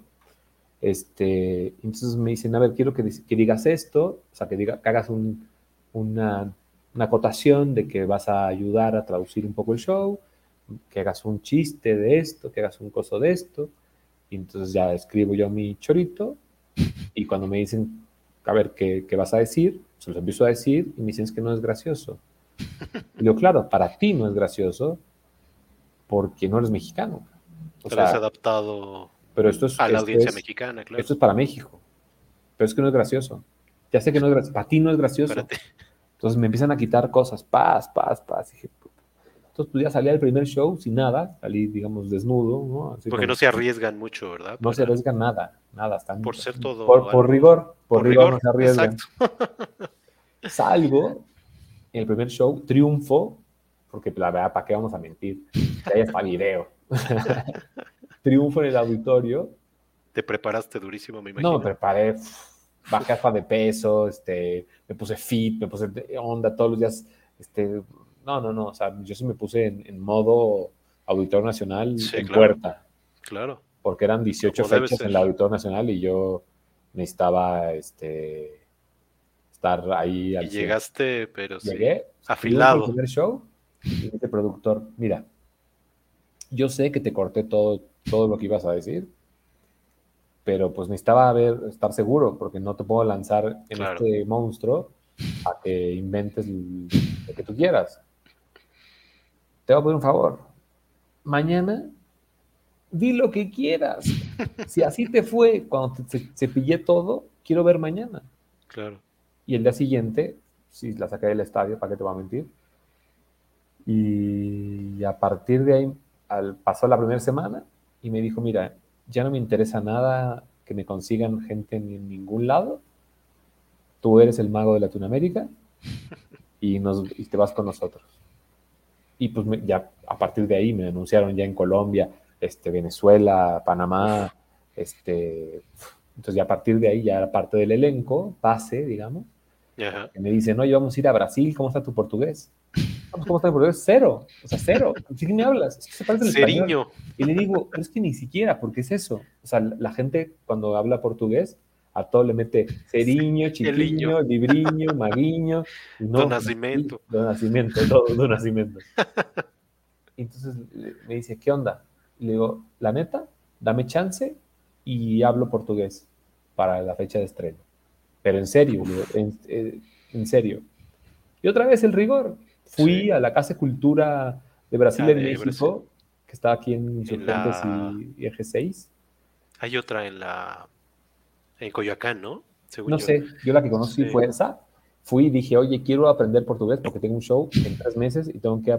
Me, diciendo, ¿de qué habla? Un tipo de media barba que llega, porque eran brasileños, o sea, no eran que veían, la tele aquí. O sea, eran brasileños y de, a ver, la cosa está así, yo voy a ir a tal, no sé cuándo, necesito aprender portugués antier. Entonces empecé la primera semana así de, meu nome é Joaquim. Eu sou o mágico da meia barba. Entonces dije, esto no va a suceder. Entonces hablo con la maestra y le digo, ¿sabes qué? Clases particulares. Y diario tomé clases particulares durante dos meses y medio. Sí, claro, solo así. Y llegué a Brasil y triunfé en Brasil hablando portugués. A ver, ¿hablo portugués? Sí. ¿Puedo darme a entender? O sea, el show lo hago perfecto. Perfecto, porque está... Hablas portugués de mago. De mago. Pero si me preguntas del calentamiento global o de la economía, no tengo idea. O sea, no, me puedo salir mucho de mi, de terreno. Pero lo, mío, lo mío, para eso, claro. Hacíamos entrevistas falsas para, para, para yo contestar todo lo que ya sabía lo pudiera contestar. Sí, exacto. No, no, no. O sea, yo le decía, más o menos me preguntan esto y más o menos contesto esto. Entonces, que usar las palabras adecuadas. Y la gente agradece muchísimo que no le quieras ver la cara. O sea, que no digas, ah, soy Maguiño, vengo de Mexiquiño, de nacimiento. O falta respeto también, ¿no? Ah, eso es falta de respeto, pero agradecen mucho el esfuerzo. O sea, ven que dicen, todo el mundo viene haciéndose el tonto, que es que hablan portugués, y este por lo menos habla mal, pero se, ve que le echó ganas. Que le echó ganitas. Claro. Y entonces, este, pues a partir de hoy, pues no me han soltado hasta la pandemia que se canceló todo y esperemos retomar, pero pues ahorita está en stand-by todo, ¿no? Sí, claro. ¿Crees que el año que entra? Yo espero. Yo espero que hagamos una gira bien bonita. Iba a empezar en Barcelona, de hecho. Y de ahí veníamos Barcelona, México. México íbamos a lugares que nunca hubiera imaginado, no por otra cosa, sino porque no me suenan cuando va a un show de gira, pero me parece increíble, que eran Acapulco, Querétaro, Mérida, eh, Guadalajara, Guadalajara obviamente es un lugar que siempre va a un, show en gira. Luego íbamos a ir a Bogotá, luego íbamos a ir a Medellín, luego vamos a ir a Cali y luego vamos a ir como cambiando de país y hacer un par de ciudades, ¿no? Tal vez Ecuador, tal vez este eh, Panamá. Uf, no bueno. Y, empezó la pandemia y se acabó todo. Entonces están reorganizando ahorita todo para poder volver a, armar esta, esta gira que estaba increíble y ojalá sea. Pues ojalá ya, ya estamos esperándote por acá. Sí, hombre, estaría increíble. Déjame leer dos comentarios. Dice Sofía Estrada, padrísima entrevista, sí, coincido. Este, Diana dice, hablando de tecnología, la creación del fax, cómo funcionaba para mí era magia. Sí, lo que dices, ¿no? La ciencia y la tecnología. Están ahí. ahí. Sí. La ciencia ficción incluso también. también, este, también. Es... Cierto. Es indistinguible de la magia. Claro. Oye, ya dos temas ahora sí ya. No, no, no, nos vamos a quedar aquí todo el tiempo. Uno que me llamó mucho la atención que, decías en una, en una, en una entrevista que vi, eh, y que hablando justo de lo que decíamos hace rato, de las eh, de los shows para empresas que fueron estando peros y, y, ustedes los magos, eh, la parte del humor que creo que es bien, yo, yo no me había puesto a pensar en eso, de la parte del humor que es parte de las rutinas, ¿no? y es por algo en específico. En la magia, sí, exacto. Sí, claro, claro, claro. Platícanos un poquito por qué es. El humor en la magia es por dos razones primordiales. Una es que mm, para son, son dos razones principales. Una es la magia implica poner mucha atención. O sea, tú tienes que estar atento, tienes que estar o sea, no puedes estar como, oyendo al cantante y puedes voltear y hablar con tu... O sea, no, aquí te, la perdiste, te la perdiste. Tienes que estar al tiro porque donde no, donde parpadees, ya no viste que apareció, desapareció el tigre o la mujer o lo que sea. Además que el cerebro está tratando, yo creo, de lo que decías hace rato. El, cerebro, el cerebro tiene unos cortocircuitos de decir, no, esto no puede ser, esto no puede ser, esto no puede ser, no, no, no, no, no, no, como diablos, como... Entonces, ¿qué pasa? Sí quiere ilusionarse, pero la el ser humano siempre es, sí, pero ¿cómo? Ok, va, pero ¿cómo? Porque, porque por curiosidad, obviamente, es, evidente. Entonces necesitas con el humor relajar eso. Esa es la primera que, se usa para no cansar a la gente. No cansar, claro. Porque si no es muy cansado, ver un show de magia es muy cansado, cerebralmente hablando. Cerebralmente. la magia distiende eso, ¿no? Y la otra, como nos dimos cuenta de eso, cuando la gente distiende, haces el movimiento que no debía, nadie debe ver. Entonces, te estás riendo, no ah, puedes ver lo que está pasando. Y ahí haces el... Eso creo que sí revelé algo muy fuerte. ¿eh? ya no me voy a reír. más, si llegaron a este punto de la entrevista, Exacto. se lo merecen. Se lo merecen, exactamente. Mira, qué este, interesante. son esos dos temas principalmente, ¿no? Claro, vas dando ahí el, y la gente ve el momento justo para. Lo de Mágico me dice, ah, buenísimo, ¿no? Sí, Porque apela más, a más público, que la gente que hay gente que no le gusta la comedia o, cierto tipo de comedia. Y la magia y los magos normalmente siempre es un poquito. Em, es bobamente inteligente. Porque son cosas aparentemente bobas, pero tienen su inteligencia detrás, ¿no? Sí, claro. O tienen, tienen su, tienes que pensarle un poquito, aunque luego es, pero ah, tuviste que pensarle un poco, ¿no? No es como la grosería porque sí, o el albur porque sí, sino que tiene una inteligencia, pero blanca. Por eso la gente dice, ay, los chistes de mago, eh", pero es porque sí, es blanca. Sí, si claro. fuera grotesca, pues dirían, ay, los chistes de mago subidos de tono. No, pero, porque entendemos que la magia apela a muchas edades. aunque luego se piensa que la magia es nada más para niños, la magia es para todo el mundo. Para todo, o sea, la magia es para que la vean los niños que crecieron y se volvieron adultos. O sea, Yo creo que eso es lo que pasa muchas veces, que no le damos esa, lo que como empezamos el programa, que no le damos eso porque no nos dejamos, creo, ¿no? Como que no queremos dejarnos ir, como, no, ya soy adulto, ya no puedo creer en la magia, ¿no? Sí. Es, es el, el, niño interior con la conciencia del adulto, ¿no? Exacto. Es con, la, con el conocimiento de un adulto y eso es lo que hace, hace interesante la magia para todos, todas las edades. Sí, el ritmo también es bien importante, ¿no? es súper importante. el ritmo Es, importantísimo. Por lo mismo, tiene que haber ritmo para que exista el momento eh, no visto. Exacto. Porque si pierdes el ritmo, ahí es donde se nota que ahí estuvo la, la situación y además, eh, pues haciendo varios ilusiones, pues tiene que llevar un ritmo tanto en lo que vas haciendo como la música, todo lo que... y, la selección del material también, porque hay, hay que variar los, los efectos eh, y, tienes que armar la rutina de cierta forma para lograr que mantener un arco de, de atención y de sorpresa, ¿no? Porque tú desapareces el Estatuto de Libertad del primer acto y luego haces otra cosa, ya que puedes hacer, ya, ya no asombra. exacto, tienes que ir para arriba con unas cúspides. Sí, unas cúspides, no, no que cuando bajes sea aburrido, sino tal vez sea comedia o sea algo mm, visual, ¿no? Pero impresionante, tienes que ir siempre hacia arriba, Imagino que una rutina, no sé, de una hora la han de ensayar y de repetir y de... No, las primeras veces. De teatro, porque se, arma por bloques. Exacto.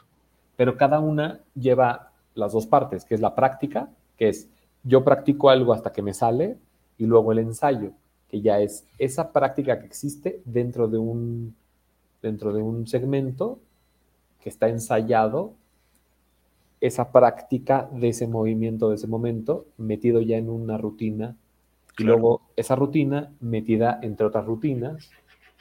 Entonces tiene que ser como muy...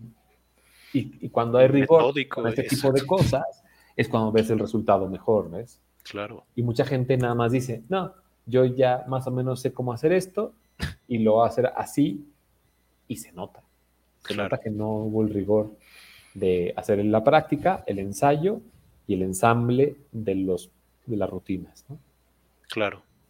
No, bien interesante todo esto que dices. La verdad, mis respetos. No, muchas gracias. Y qué padre entrevista, la verdad. Eh, la verdad, nos develaste muchas cosas, no ilusiones, pero, sí todo lo que hay detrás. De... Claro, lo que hay detrás, que mucha gente no sabe porque tienes que estar aquí 22, 20 años para darte cuenta cómo, cómo es que funciona eh, las entrañas del mundo de la magia. Sí. Y, este, y pues nada, este, agradecerte a ti por, por tu tiempo, por, por estar aquí este, oyendo todo, todo lo que digo. No, y a toda la gente que nos sigue este, todavía les agradezco aún más y la gente nos va a ver después, ya sea hola hoy. Que también es como magia, fíjate. También es como, magia, ¿no? ahorita, ahorita, que estoy diciendo, estamos en vivo. Cuando lo estás viendo, vas a creer que estamos en vivo. Y no, no estamos en vivo, ya, ya fue. no. Dice Beatriz, qué interesante todos los temas alrededor de la magia. Felicidades por su carrera. Queremos ver ya el show. sí, ya. Yo también, yo también. yo también los quiero ver Oye, sé que te gusta mucho el cine. Este, por aquí puse algunas de las. Sí, sí, sí, de las más icónicas, ¿no? ¿Te gusta mucho, verdad, el cine? Sí, sí, voy. Que, mira, The Illusionist, por ejemplo, está basada en. Eh, ah, claro. En, en, Robert, Robert Dudan. Robert Dudan. El, el, que tengo que hacerlo. El que, al principio. El que, el que, la cajita que pesaba y no pesaba. En la película, ¿no?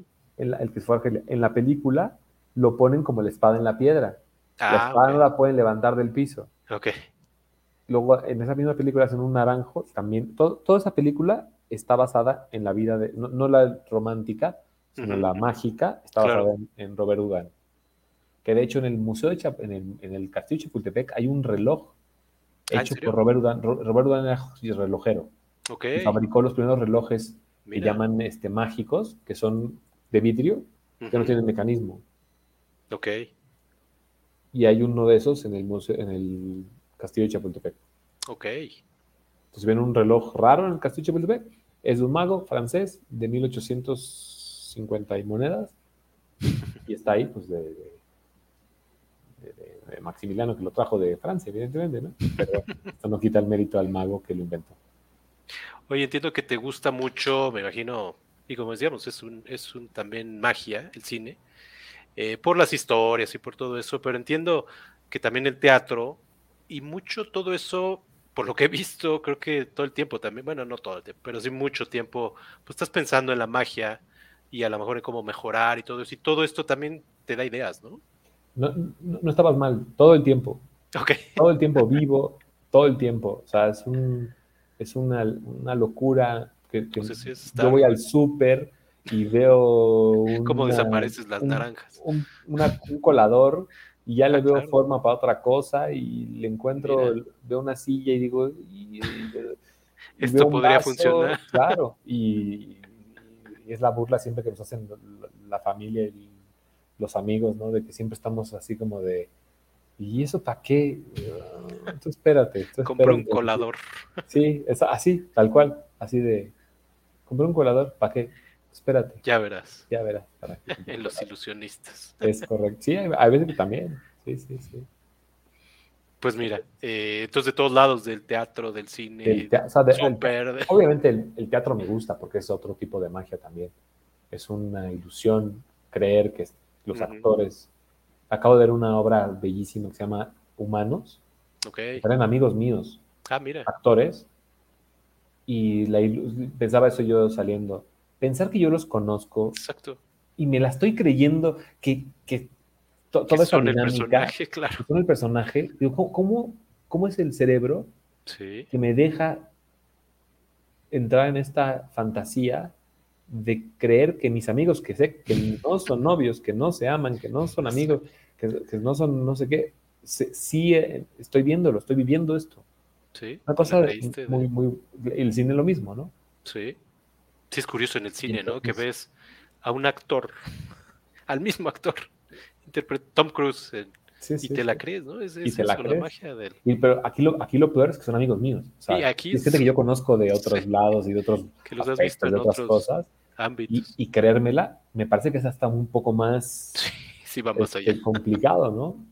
Va más allá totalmente. Sí, no, entonces pues, obviamente me gusta todo este tipo de, de expresiones artísticas porque sí, evidentemente de ahí salen muchas ideas también de, tal vez historias o tal vez eh, algún efecto óptico o, algún, o alguna línea, una música o algo que, te inspire.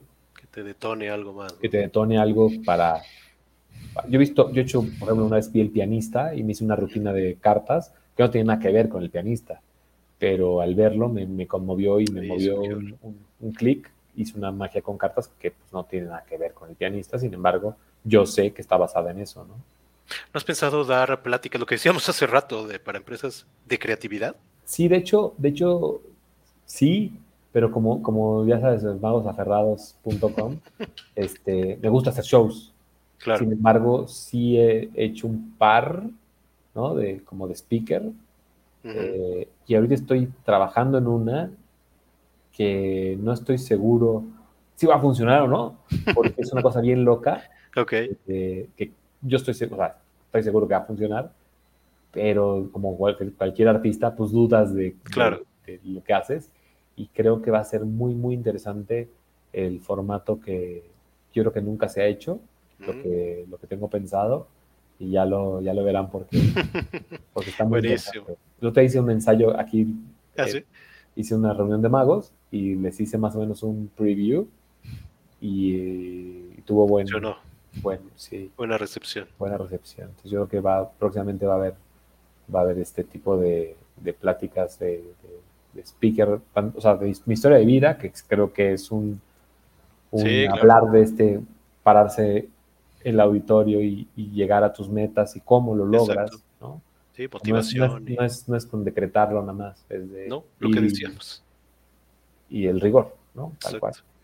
Tal cual, no se puede haber hecho mejor y este, ya estoy en eso de, de, la, de, ponerle más formato. Sí, tengo hecho varias, pero no, no me he dedicado formalmente a...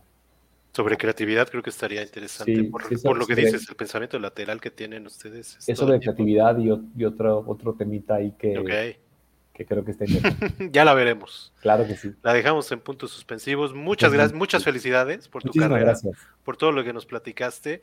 Y como decía por acá, vamos a estar muy pendientes de lo que vayas a hacer. Por acá en la página lo vamos a estar anunciando también. Buenísimo. Y muchas gracias, de verdad, felicidades y te estaremos siguiendo. Gracias a ustedes por su paciencia, por su tiempo, toda la gente que nos siguió. Les agradezco infinito que se hayan quedado con nosotros y espero que les sirva de algo todo esto. Y si me ven por la calle, no duden en saludarme, aunque tenga cara de que no los voy a saludar, sí los voy a saludar. Muchas gracias, cuídate mucho. Te estaremos viendo, dice por acá Sofía saludos, que le encantó la entrevista. Eh, gracias a todos los que nos vieron o escucharon en vivo o en las repeticiones y estén pendientes. Empezamos la próxima temporada, la sexta ya, eh, el próximo martes. Estén pendientes. Cuídense mucho. Muchas gracias. siempre, gracias. Eh, mira, espera, espera, espera, espera, espera. A ver. Síganme en arroba ah, media barba. no podíamos despedir sin eso. arroba media barba, exacto. me olvidaba. Cuídense mucho, cuídate mucho. Gracias, gracias a ustedes. Bye, bye. Bye, bye.